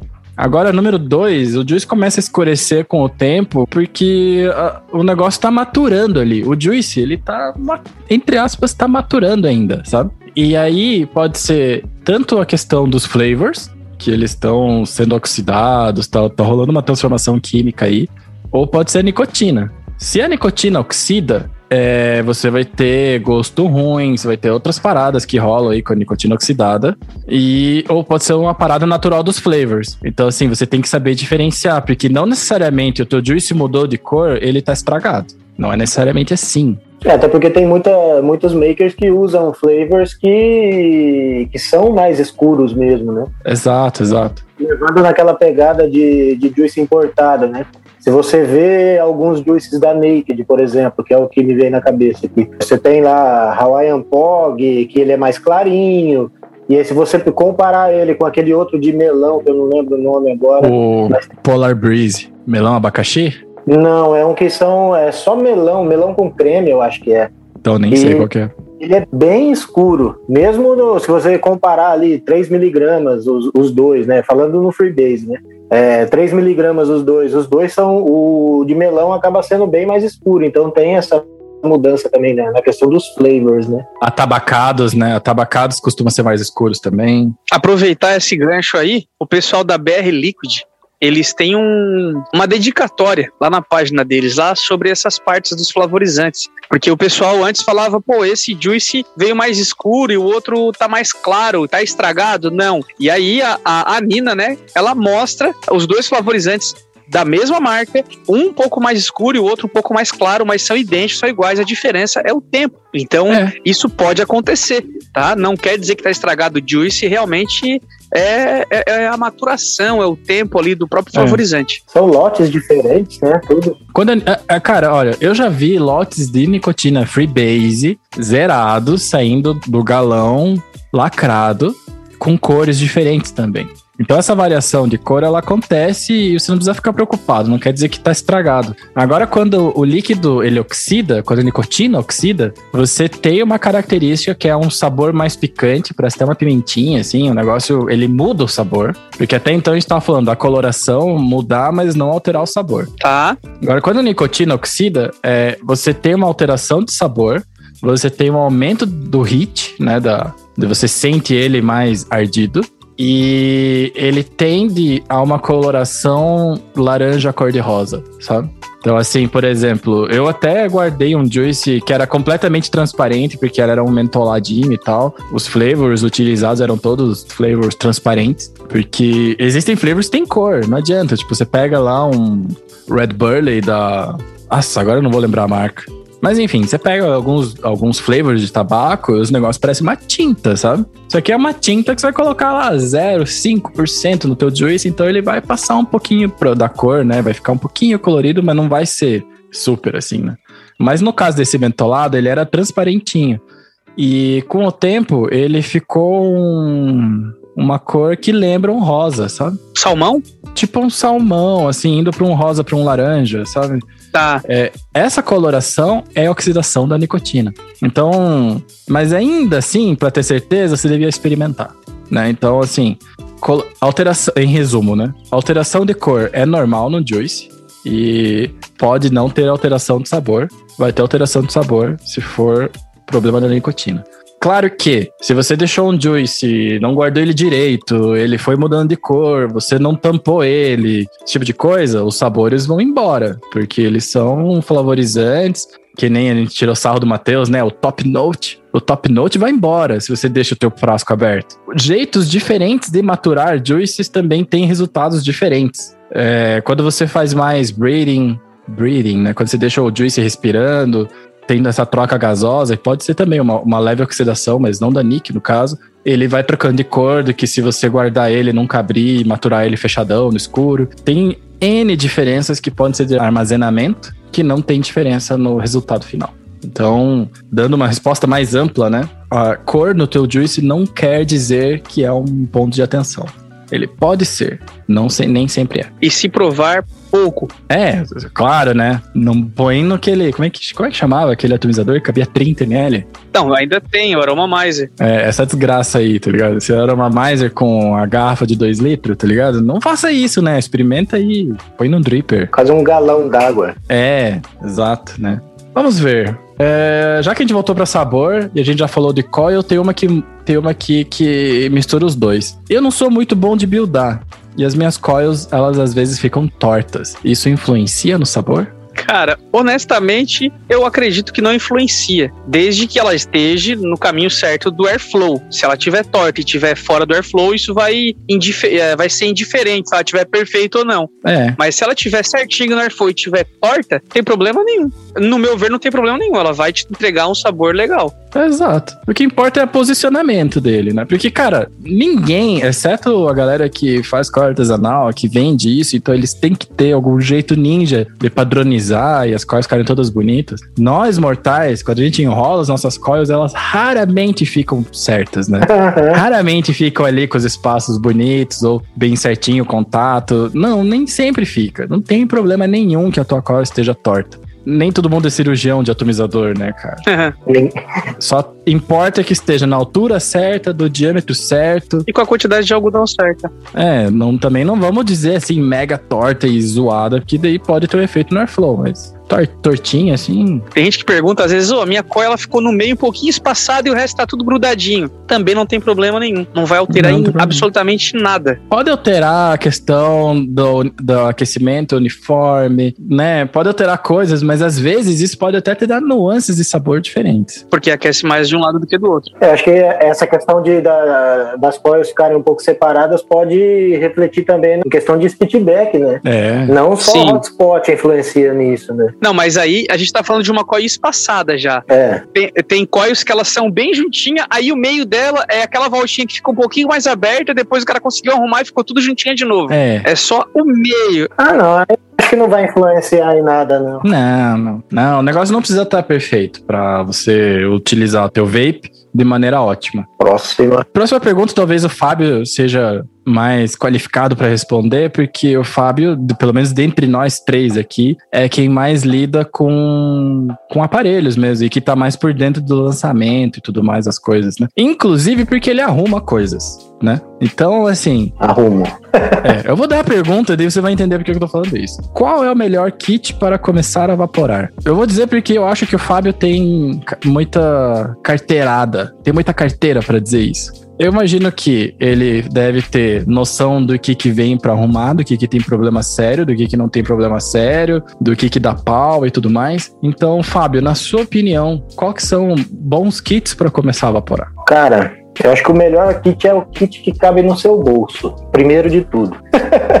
não adianta você querer gastar uma fortuna com um mod que você não vai saber mexer ou não vai saber. Vamos supor, a pessoa nunca teve contato com vapor, nunca saiu do arguilho, saiu do cigarro e vai lá e mete de cara um paranormal. 250C, DNA e compra lá, que são muitas funções, são muito, muitos ajustes que, para quem já sabe bastante, consegue tirar um proveito melhor dessas coisas. Se for uma pessoa, é igual você comentou, é o melhor kit para iniciar, então a pessoa é um iniciante, ela não tem experiência em buildar coils, em trocar algodão, em mexer em configurações, pode ser um kit um pouco mais barato, digamos assim, né? E assim, agora falando de aparelhos especificamente. Hoje tá o que está vendendo muito, assim, que pelo menos eu vejo que chega demais aqui para a gente mexer,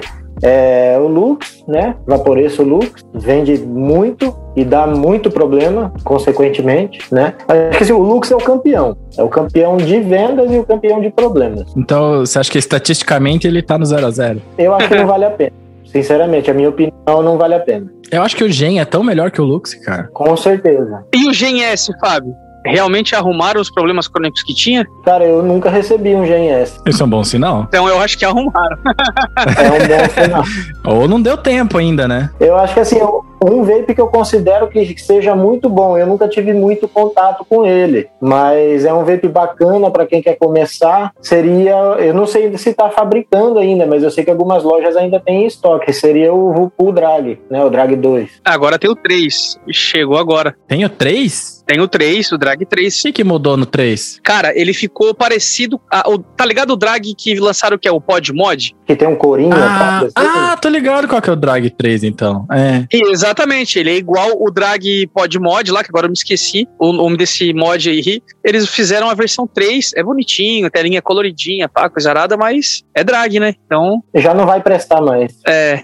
Telinha colorida já não vai prestar mais. Você acha que tela colorida dá pau? Dá demais, demais. O, o Lux, ele, ele é um, o vilão do negócio por conta dessa tela dele. Além de, de, de sugar mais bateria, na, na verdade, o problema principal do Lux é vazamento de juice. Se você tiver um, um atomizador que vaze um pouco que seja, a base do atomizador é rosqueada, ela é parafusada em cima da carcaça do juice, do, do, do mod, né? Uhum. E não tem vedação nenhuma. Então o que escorre ali vai direto para a placa. É direto, não tem nenhuma outra barreira. Putz! Então Nada de moonshot, nada de manta. Nada de M. É. Nossa, manta passa longe. Nossa Creed. senhora. Creed. O amigo meu estragou um Luxi por conta de um Creed que vazava. É, então, o próprio atomizador que vem nele já é ruim. Eu tô, eu tô procurando aqui pra ver se eu tô com algum Lux aqui, mas. Até o Gear. Gear não vaza. Vaza. Você que não sabe buildar. Mas não, não tem. Lux eu já despachei todo. É, mas assim, falando de um bom kit, seria esse drag, que eu acho bacana. Todos os drag, eles são bons, né? Todos, todos os drags, na minha opinião, eles foram bons mods. Se não me falha a memória, tá? O Fábio ele já tinha dado essa recomendação do drag quando ele foi entrevistado. Sim. Lá no, no Vaporacast do Fábio, ele já falava do. Nossa, tua memória é melhor que a minha, Pia.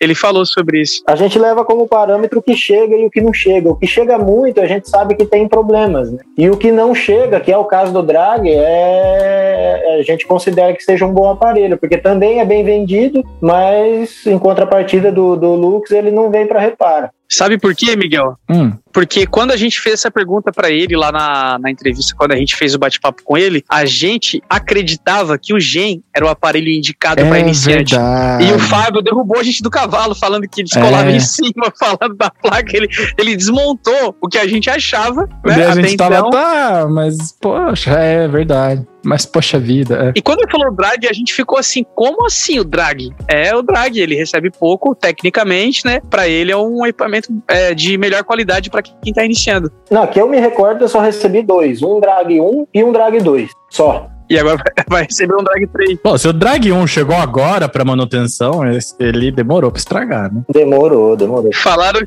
que o Drag 1 é indestrutível, é o Nokia dos vapes.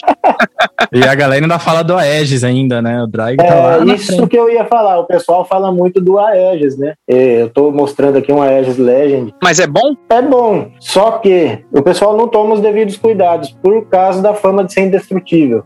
Ah, é a prova d'água, é a prova de queda, é a prova de poeira. O cara já vai tomar banho com o vape, É, rola na, vai- gra- na areia. vai trocar a- o algodão, vai limpar a coil, não tira o atomizador do, do mod, e aí vai lá na torneira, esquenta a coil, e que já não é o procedimento correto a ser feito, né? Destrói. Mas vai lá, esquenta a coil e na água. Ô, Fábio, aproveitar esse gancho aí, depois a gente vai passar para os pods, né? Que é a pergunta também. É o Revenge X. Eu nem sei se ele ainda é fabricado. É um bom mod para iniciante? É, é. Só que eu não citei ele porque eu acho que já não tem mais disponível no mercado. Acho que se tiver é só usado, né? É, É, então, é para responder, na verdade, a pergunta. O Maldo fez a pergunta. Vocês indicariam um Revenge X para iniciante? sim, Tem um amigo vendendo barato porque Sim. parou de evaporar. Olha, Sem sim, dúvida. eu tenho. A galera reclamava muito do Revenger normal, porque ele tinha. A tela era meio escura. No X, ele melhorou isso. Deixa eu só fazer um parênteses aqui, ó. Tem um cara no chat aí chamado Box My Vape. O cara tem os equipamentos mais legais do mundo e o cara usa um Revenge X há dois anos. Ele falou Pô, ali. mas então, a Gabi, minha esposa, tem DNA pra ela usar quando ela quiser, e ela usa Revenger X. É isso aí. Por quê? Porque é Rainbow. E aí a gente tem um Dead Rabbit Rainbow e tem um Intake Rainbow. Então ele fica inteirinho do mesmo jeito. Assim, Nossa. Não adianta, fica bonito. E ele é muito pequenininho, ele tem um... Quando você pega na mão, o Revenger, ele é bom. É, é muito compacto. Eu acho ele animal. cara, a minha esposa usa um Smoke Alien. Olha, Nossa, Smoke. esse... Claro que ela usa Smoke, né? Porque ela é casada com um maluco que arruma, né? Mas por Uma incrível que pareça, o, o dela nunca deu defeito. Aí, ó. Cara, meu primeiro mod foi um Smoke. Foi um Smoke é, Xpriv. Hum, Nossa, paguei muito pedágio. Meu Deus, desculpa. Sério? Desculpa, Nossa. pessoal. Quanto você pagou? 600 reais eu paguei no mod, cara. nossa, Que- e esse Ah. pega fogo. hein? Quando? Que ano foi isso? Há três anos atrás. Eu comprei o Mirage por 600 reais há três anos atrás. Três anos atrás. Eu Você comprei esse podia ter pego, você pegou um Smoke coisa, você podia ter pego um Lost Vape Mirage. Ia quebrar, né? Que ia quebrar eventualmente, mas ia ser melhor. Quebrar por quebrar. Na verdade, eu comecei com Egrip 2, eu já comentei isso. Comentei com, já comecei com Egrip 2 e um Serpente Mini. E depois eu migrei pro, pro Xpriv. E eu peguei ele usado, velho. Então Porra, eu paguei um amigão, hein? pedágio. ah, Eu, eu, eu, não, eu não paguei um pedágio, acho que eu montei um pedágio, literalmente. Porque, pelo amor de Deus, eu. Tu é doido. Enfiaram a faca. Esse é pedágio, pedágio de estrada do Paraná, isso daí, tá ligado? É, eu montei, eu montei a loja do cara comprando um vape e eu estruturei a loja dele. Que depois que eu soube o valor, eu falei, putz, você não era pra ter feito isso, cara. Mas como é que vai saber, né? Quando a gente não manja, a gente acha que se tá barato é falso e se tá caro é original, né? É, Quando a gente não manja. É isso, infelizmente né, é uma realidade. Eu comecei com RX, um Smack RX200. Top aquele mod. Bem bacana. Meu primeiro equipamento foi um, um que hoje seria um pod mod, porque ele era um I.O. da Joytech. Hum, Bonitão ainda. aproveitar essa pergunta aí de um mod pra iniciante e um pod, que essa pergunta que o Miguel tinha feito É, também lá pra e ti. pods? Quais pods estão bons? Quais pods que a gente tem que fugir? esse aqui é o melhor que tem. Caliburn. Caliburn, Caliburn, mas você tá com dois na mão. o Isso, coco. o coco. Já pegou um coco na mão? Verde só. Só o verde. Nunca deu pau no coco? Cara, nunca, nunca recebi. É um pod sensacional, apesar do valor dele ser um pouco elevado. Só que se você for contar que se você comprar um Renova Zero a, sei lá, 150 reais mais ou menos, que é o que vendem por aí, é, e contar que depois de um mês você vai ter que comprar outro, em dois meses você compra um desse aqui, um, um É. Caliburn ou um Coco. Então, cara, é um excelente custo-benefício. Esse daqui chegou para mim, é, eu fiz o reparo nele e estou testando, mas foi o único também. Saborzão, né? Saborzão, autonomia de bateria bacana e não quebra, não dá defeito. Cara, não... tem, um, tem um piá que trabalha comigo que ele tá usando o Caliburn preto e tava tão fodido o Caliburn dele, mas tão fodido que a placa tava solta dentro. Né? Ele perdeu o botão, ele perdeu o botão do mod, então ele já não tinha o botão mais, né? Daí pra ele acender, ele tinha que, sei lá, apertar de algum jeito. E tipo, se você pegasse, empurrasse com uma caneta, assim, você podia tirar a placa inteira dele, assim, sabe? É porque tá sem o botão, o, o que trava a, a placa no, no, na carcaça é o botão. Pois é, e era só pôr no lugar certo e continuava funcionando, entendeu? Então ele é maravilhoso. Não, é um tanque de guerra. Funciona muito bem, muito bem. Ele é um pouco mais caro, mas se eu pudesse indicar, eu indicaria ele. Para mim, a melhor dica na vida é, pelo menos não nesse, não nesse Caliburn novo, nem no Coco novo. Mas se você tiver o antigo, o Life Hack da vida, a dica Vaporacaster, sal do Himalaia, gourmet, pra você ter saborzão, é o Caliburn com a coil do coco. Isso. Isso é a melhor combinação de sabor que você pode ter num podzinho de fácil de comprar. É assim, eu indico mais o Caliburn do que o Coco, porque eu fico um pouco com o pé atrás na questão do sensor. O Coco ele não tem botão para acionar, né? Ele é um sensor que quando você puxa ele aciona. Apesar de não ter recebido nenhum ainda, mas eu eu fico meio desconfiado dessa questão do sensor em si. Por isso que eu prefiro pods que tenham botão para acionar. É. O acionamento é melhor. Só um, um adendo aí nessa, nessas dicas de quem usa pod, ou para quem vai comprar o seu primeiro pod, procura sempre ver a parte de refil, pessoal. Isso. Tem muito pod no mercado que não tem mais refil, tá em falta, aí tem que usar o adaptador de um que cabe no outro. Isso é legal? É. Mas para quem está começando é difícil as- essas informações. Então procura saber se tem refil, se tem é, um estoque legal, enfim, para não ficar sem usar duas, dois, três meses e depois for comprar o refil Exatamente. O pod, ele só é bom enquanto ele tem cartucho, né? Essa é a real. É, É, eu lembro de quando saiu aquele o pod que acabou abrindo espaço para muito pod mod, né? Que é o Orion da Lost Vape. Todo mundo copiou, né? Cara, eu não vou nem citar as marcas, porque é basicamente chamar todas as marcas, né? Porque, é, to- todas as marcas copiaram. O Smoke copiou, o Tá aqui a cópia. Big Vape copiou. É, aham. exato. Qual que era um que eu tinha? O Passito do Passito também. Smont. Smoke Smoke. copiou. Mas, mas o Passito copiou. tinha mais RBA. Eu acho, que, eu acho que a maioria depois acabou vindo fazer RBA, né? Tem Mas eu lembro que RBA. o, o Orion, que era Lost Vape, com placa DNA, você bota no computador, escolhe as bagaças. Lindo, chique, maravilhoso. Naquela época, eu lembro que uma coil do Renova Zero custava 20 reais. O dólar era mais barato. 1860. Nessa, nesse É. ano aí.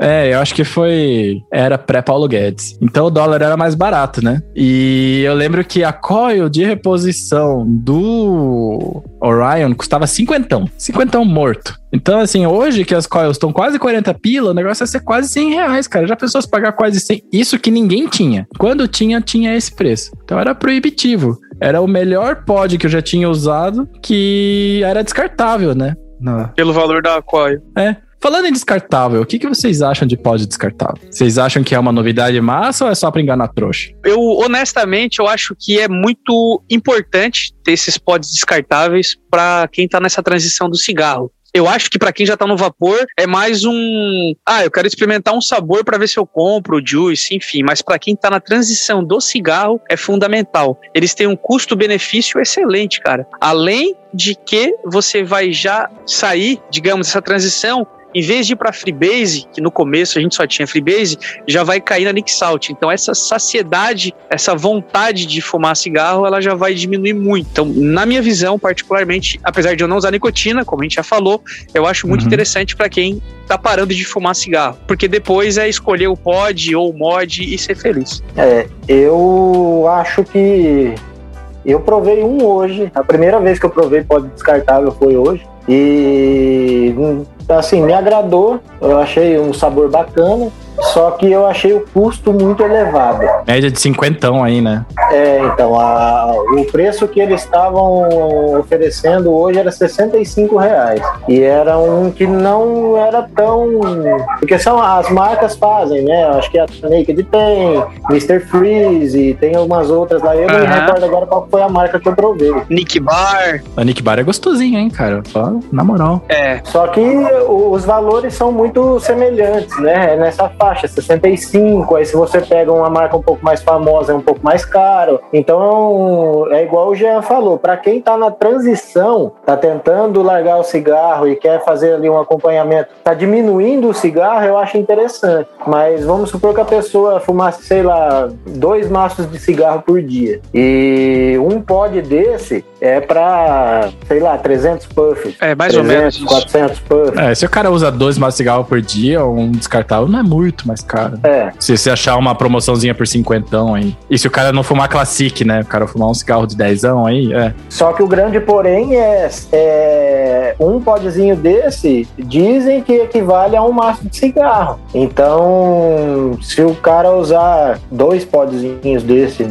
sei lá, a cada... E se for gostoso, vai durar menos ainda. É, um pod desse por dia, aí acaba encarecendo muito. Eu acho que é. isso que, que, atrapalha um pouco é, conseguir fazer, conseguir parar com o tabagismo usando um pod descartável. É. Eu acho que é só a questão do valor. Eu acho interessante, mas eu acredito que se tivesse um valor um pouco mais reduzido, seria mais atrativo. Aproveitar uh, e fazer aí um, uma, um adendo aí, uma atenção aí para quem vai fazer, para quem vai adquirir futuramente esses pods descartáveis, evita usar num dia. É, por experiência própria, eu tenho um irmão que ele saiu do cigarro e veio pro vapor, então acabei dando de presente para ele, expliquei para ele que era um aparelho descartável e tal. Só que eu não sabia, também foi uma experiência, então pra gente aprender sempre é, é válido. Ele utilizou. Pode inteiro no dia? Num, numa tarde. O louco. Ele me ligou, eu tenho o áudio dele falando assim: Jean, eu acho que eu vou morrer. É, ele teve o Vernick. Jean, eu quero sair correndo, eu quero chorar, eu tô explodindo de felicidade, de ansiedade. Eu falei, cara, primeiro de tudo, para de evaporar. Ele falou, não, mas já acabou. Eu falei, é por isso mesmo, cara.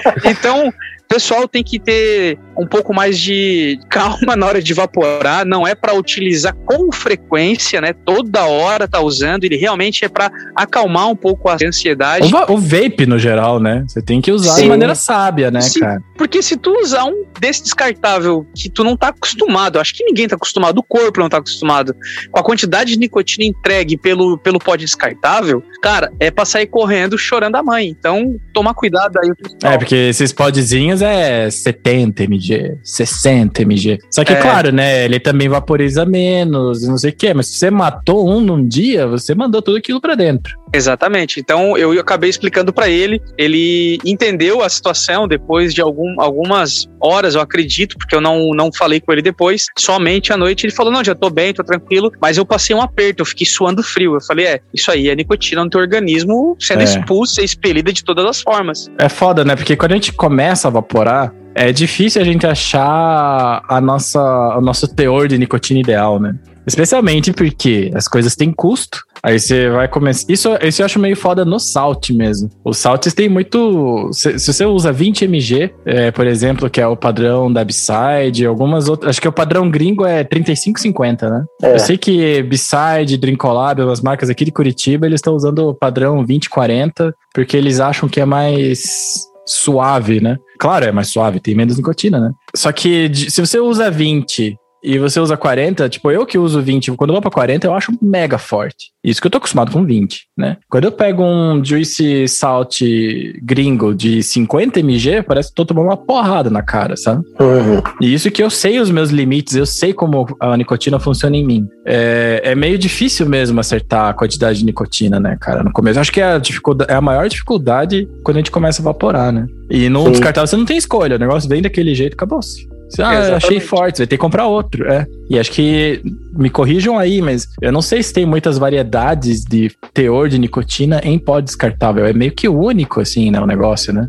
Tem, tem. Tem algumas opções. Não, é tipo é? assim, ó, o padrão ali é 50, aí dependendo da hum. marca vai para mais. Inclusive tem pods descartáveis zero nicotina, tem no é? mercado. Tem, tem com cafeína, cara. Nada é um em um milhão, né? É um em um milhão. Mas existem sim algumas opções aí, mas tem que ser bem procurado. O padrão que vocês vão encontrar é 5%, que seria 50 miligramas, né? É, outra coisa também, né? A gente tem que se atentar que não necessariamente porque tá escrito aquele valor num pod descartável especificamente, que você vai ter um kick forte. Sabe como? Eu, eu, eu tô dizendo assim, eu usei um de 70 mg e achei uma delícia, não achei forte. Eu achei ele na medida para mim, sabe? Aí você pensa, poxa, mas 70 mg é muita nicotina. E de fato é, né? Só que em Salt, eu vou dizer isso em Salt porque Salt usa em pod e pod tem muita. Nos pods variam muito o tamanho da resistência, a resistência em si, o, a potência e tudo mais, sabe? Ainda mais tipo no Renova Zero, você pode escolher três potências. Nesses pod mods, você pode pôr o valor da potência que você quiser, né? Então, assim, tem que se atentar que quando está usando um pod, a entrega da nicotina vai variar de aparelho para aparelho, de potência para potência, de coil para coil. Né? Então, assim, 40 mg, o que eu quero dizer é, 40 mg no Caliburn não vai bater como 40 mg no Renova, que não vai bater 40 mg num Frenzy ali que vocês mostraram, que não vai bater 40 mg no Orion, entendeu? Então, assim, o teor da nicotina é uma coisa, só que o, o quanto ele vai ser vaporizado é outra coisa, são outros parâmetros. Então, assim, é difícil mesmo, né? Eu falei que era difícil a gente encontrar nossa, nosso teor de nicotina ideal e tudo mais, né? É difícil mesmo, é no teste, é uma parada de tentativa e erro. Então não se assuste. Lembre-se que o principal termômetro é o teu corpo. Então, se você evaporou, você achou forte, tá forte. Você achou suave, tá suave. Não leia, não se importe tanto com o que tá escrito no rótulo, sabe?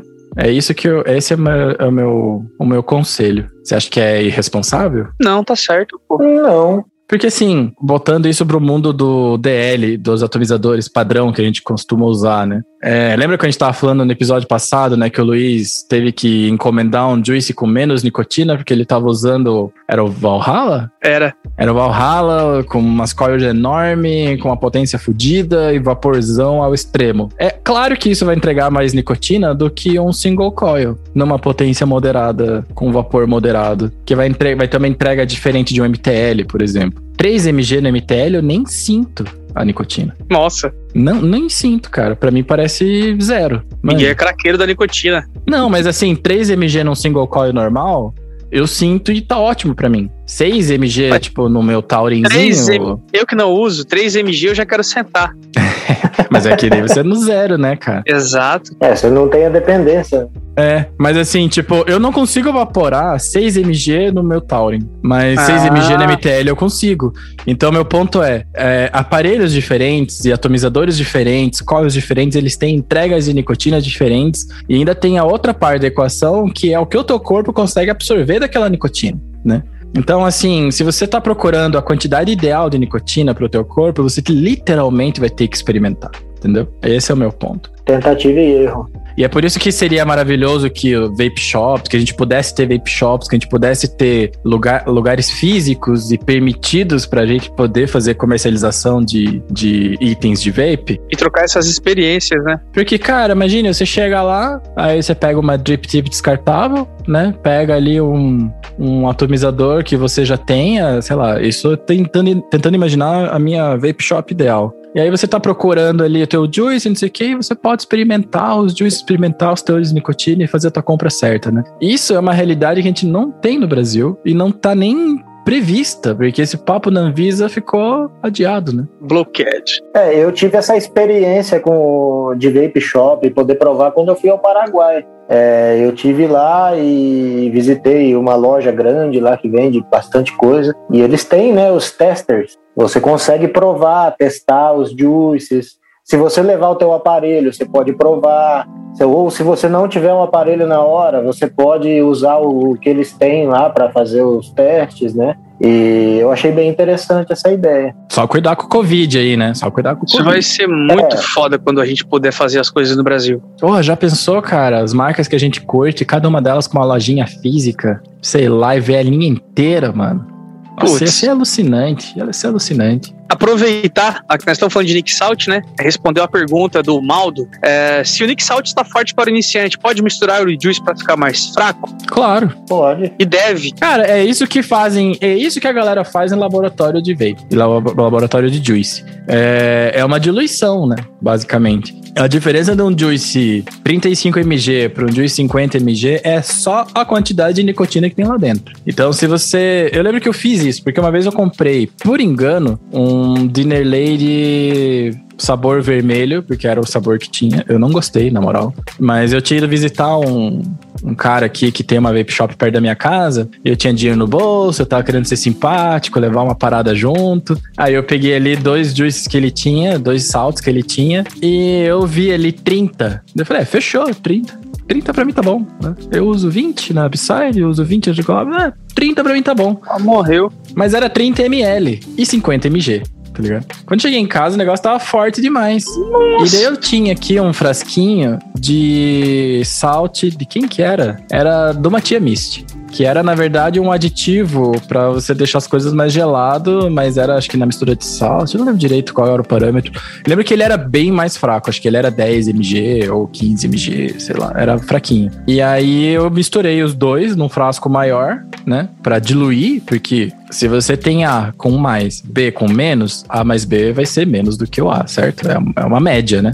Então eu fiz a média ali do negócio ficou vaporável. Ainda ficou um pouco forte para mim, mas ficou vaporável. Então é basicamente essa a única diferença. Você pode de boaça. Vamos supor que você comprou um Juice com algum produtor nacional, né? Você foi, vamos pegar um parceiro nosso. Você foi ali na Mago, Mago Blends, né? Agora eu tenho que pedir para eles a logo nova. Foi ali na Mago e pegou um salt de 50 mg e você achou forte. Você manda um e-mail e fala: Ô, oh, me arruma um salt de sem nicotina para eu misturar aqui. Eles vão fazer um precinho e você compra, mistura, fechou. Né? Então você pode sim diluir juices. Tem gente que é mais ousada e mistura juices mesmo, né? O cara pega ali uns 6 mg de sabor A, aí ele vai lá e faz uma misturinha do sabor B. Também dá, cara, não tem problema nenhum. Talvez se você sair misturando, a única coisa que pode acontecer é que não fique gostoso.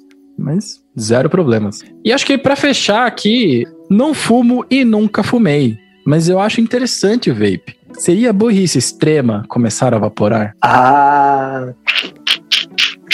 Cara, é que assim, eu vejo tem muitas pessoas que usam o vape, não digo por recreação, mas tem pessoas que são ansiosas, eu já vi muito isso. São pessoas que são muito ansiosas, que roem unha, que têm lá os seus problemas, né?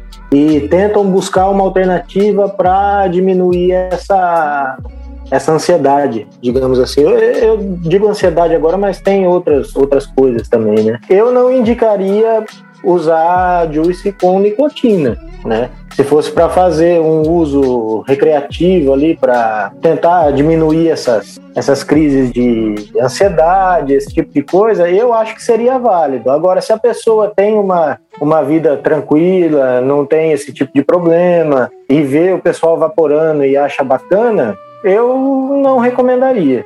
É. Minha opinião, né?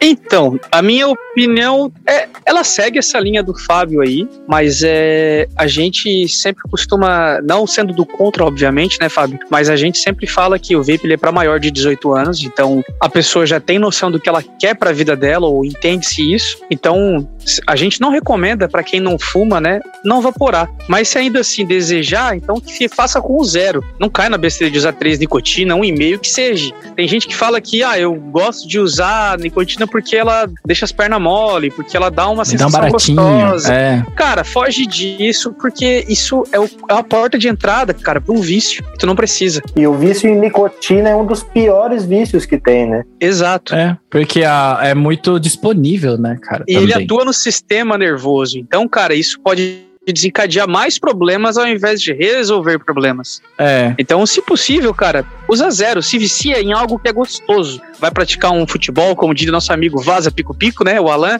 vai jogar um futebol, vai andar de bicicleta, vai fazer alguma coisa para tentar tirar essa ansiedade. Mas se nada disso fizer efeito, cai pro vape, mas cai no zero, por favor. Até porque é bem isso, né? A gente não é caga-regra. A gente não vai dizer para você faça ou não faça, né? Somos todos maiores de 18, até porque a nossa audiência é para maiores de 18. Então, cada um sabe o que faz a sua vida. Eu concordo com o que vocês falaram, né? Tanto que a gente fala, né? Eu costumava falar todo episódio, tem que voltar a falar, né? Se você não fuma, não vapore. Você não tem uma transição a ser feita, você não tem. Você não precisa. Agora, o perigo de você que não tem nenhum vício em nicotina começar a usar nicotina é que todo esse bem-estar aí, ele chama. Ele tem nome, que é o que a gente chama de overnick. Overnick é nada mais, nada menos do que um nome bonito para a gente falar intoxicação por nicotina.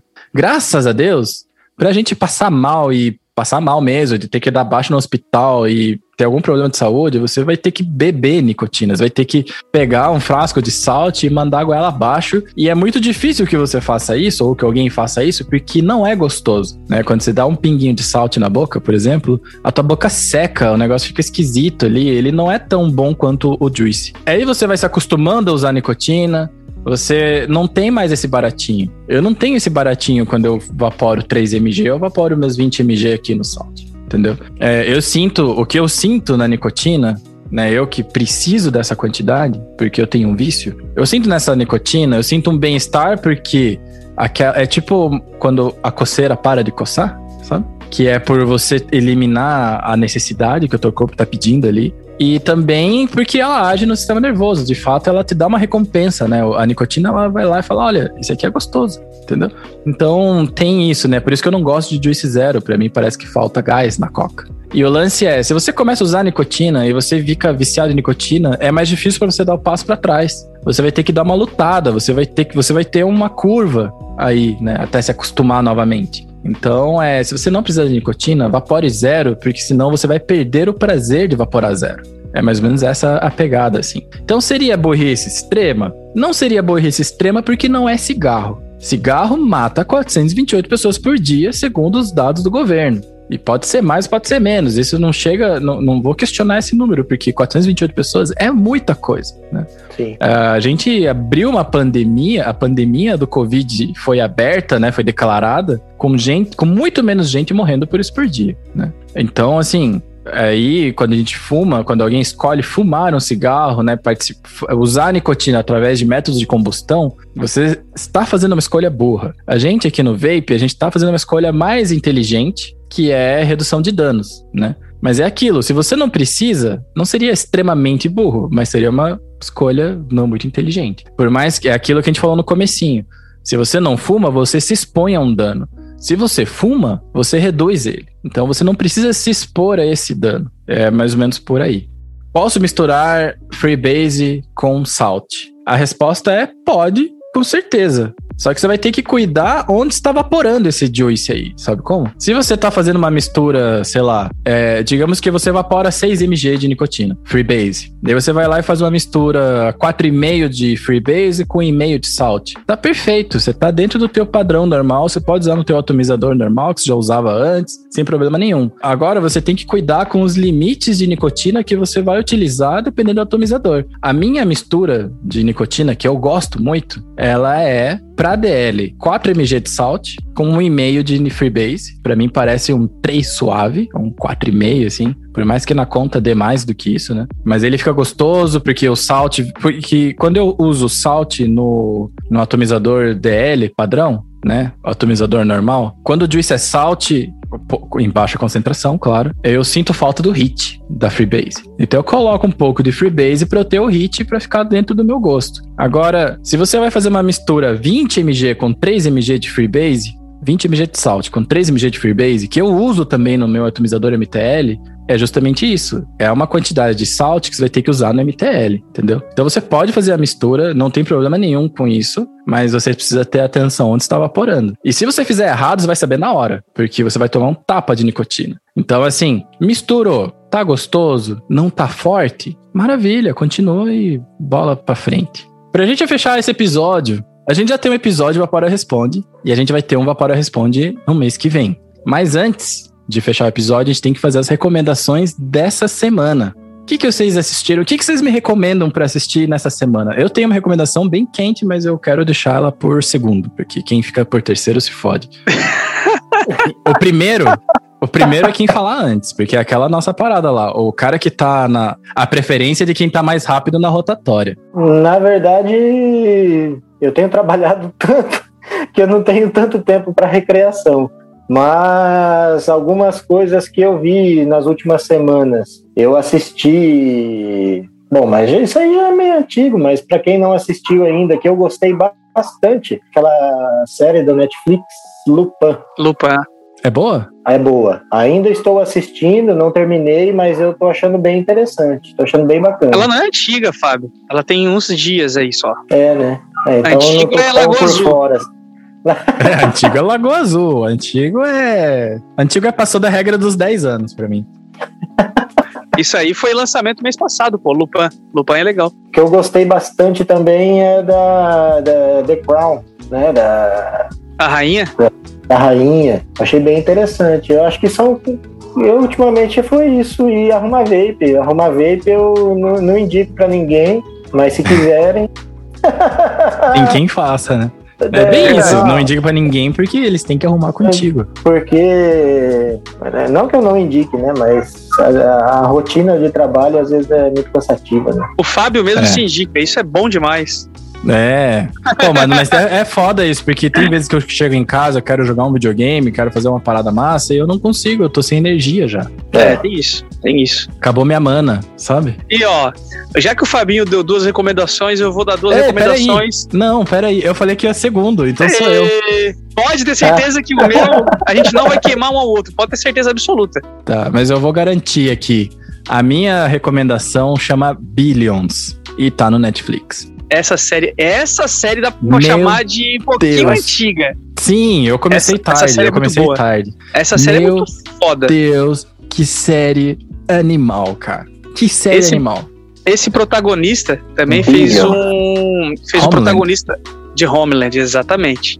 E premiado, premiado pra E são caralho. Homeland duas séries é fantásticos, as duas séries. E assim, eu gosto de pensar que rolou no mesmo universo. Então, depois que o maluco resolveu as tretas lá, ele ficou bilionário e agora ele quer dominar tudo. É, tem isso. É, é incrível, é incrível essa série. É incrível, claro, né? Eles são quase seres humanos diferentes, porque eles são bilionários, né? Então, eles têm necessidades e objetivos diferentes na vida. Mas, cara, o que eu achei foda é assim: os caras vão ao restaurante. Os chefes do restaurante são chefes de verdade, tá ligado? Tanto que tinha o. Agora eu esqueci o nome do chefe, mas tem um japonês que ele é dono de um restaurante em Nova York chamado Momofuku. E esse cara, ele é muito premiado, ele é mó famosão. Ele. Não sei se ele participou do Chef's Table, mas ele tem uma série de comida no Netflix chamado Ugly Delicious. E esse chefe é o cara ali. E aí, gostou? O que, que você achou? Posso fazer tal coisa. E tipo, mano, então assim, Ele é o personagem dele mesmo. Exato. Então, tipo, tem várias coisas. Porra, primeira temporada já começa, os caras, tipo, vão lá assistir o ensaio do Metallica, tá ligado? Aí. Então, tipo, não é só a série, tem uns easter eggs ali que você olha e fala: caralho, olha ele lá, que foda. Não, e o- os caras têm uns gatilhos legais também de, de empreendedor, de como fazer as coisas, um olhar lá na frente. A, a série é bem legal mesmo, Miguel. Nossa senhora, do cacete, eu, eu tô de cara. Eu tô, eu tô devorando essa série. Descobri ela não faz muito tempo, eu tô na terceira, na metade da terceira temporada. Agora, eu dobrando aquela esquina que é fora da curva completamente. Pra quem já deixou aqui pra assistir Cheech Chong, agora o que vem é só sucesso. Não, mas porque é carnaval, né? A gente tá gravando no feriadão de carnaval. Então, pessoal, o que eu vou recomendar pra vocês aí, ó, é uma série também do nosso vermelhinho querido da Netflix. É, o nome da série é O Arsenal dos Espiões. É, eu acho que assim, ó, a mentalidade de espionagem, isso é, é fatos reais, não é uma parada da cabeça de alguém, né, é ficção. É, como é que fazia pra espionar alguém em 1960, na- nas guerras? Como é que fazia isso? E como é que os caras tinham coragem de fazer isso? Então, é uma série que tem alguns episódios, é muito interessante. Ah, ninguém vai querer espionar ninguém, mas é para entender a coragem e a cabeça dessas pessoas. Então, tem a arte da sedução, tem a arte do presente grego, tem várias coisas legais aí que vale muito a pena assistir, tá? Tem no Netflix. A, a- o Arsenal dos Espiões. E a minha segunda indicação, pessoal, é um juice que eu descobri. Eu, particularmente, descobri há pouco tempo, porque eu provei ele há pouco tempo, mas o Miguel provavelmente vai dar risada aí. É o Acid Flow, da Dream Collab. Cara, não tem juice Animal, né? mais gostoso do que esse. De verdade. Eu achava que o Aloha era bom. Quando eu provei o Acid Flow, eu falei, Aloha, fica no cantinho aí. e deixa o pai gastar a garrafinha. É muito bom, cara. É, do que que ele é? Explica mais. Cara, o Acid Flow, é, ele tem a sensação de ser uma limonada, uh, gelo. Deixa eu lembrar outra sensação. Ele é refrescante, cara, por causa do gelo, obviamente. Mas ele é um juice que dá para evaporar facílimo numa roda de amigos, sozinho, 30ml ou 60ml, dependendo da pegada do, do caboclo. É muito bom esse juice. Juice cítrico, eu, eu gosto muito de juices cítricos, cara. Esse é aquele que vai abacaxi também? Abacaxi, é... aba capim limão, isso mesmo, é abacaxi, capim limão e, li e, limão. Acho cara, eu não lembro a formulação dele agora aqui de cabeça, mas na minha, é na minha cabeça ele vem essas, essas memórias assim. Ele, ele lembra um suco de abacaxi com menta, só que em vez de menta, capim limão. É, é da hora, sim. É isso aí. É o nome que eu não lembro, que é capim limão, por isso que eu falei limão, mas é, é extremamente gostoso. Quem tiver oportunidade, procure no seu lojista mais próximo. Boa. Indicação de Juice, essa foi boa. Essa é nova, acho que é a primeira vez que a gente indica um Juice na recomendação da semana. É bom. Mas é válido, com certeza. É animal. Então é isso, o Vaporacast fica por aqui. Muito obrigado a todos vocês que ouviram o podcast aqui no Spotify ou seja lá qual é o seu agregador preferido. Muito obrigado pela audiência. A gente espera vocês, como sempre, toda sexta-feira ou o dia que você quiser. Aqui podcast não tem dia, você pode ouvir quando você quiser, na hora que você quiser, desde que você esteja na internet. Ou você baixa, depois ouve, enfim. Aí você se vira. Semana que vem tem mais. E é isso aí, galera. Falou! Um abraço e até mais. Valeu, galera. Um abraço.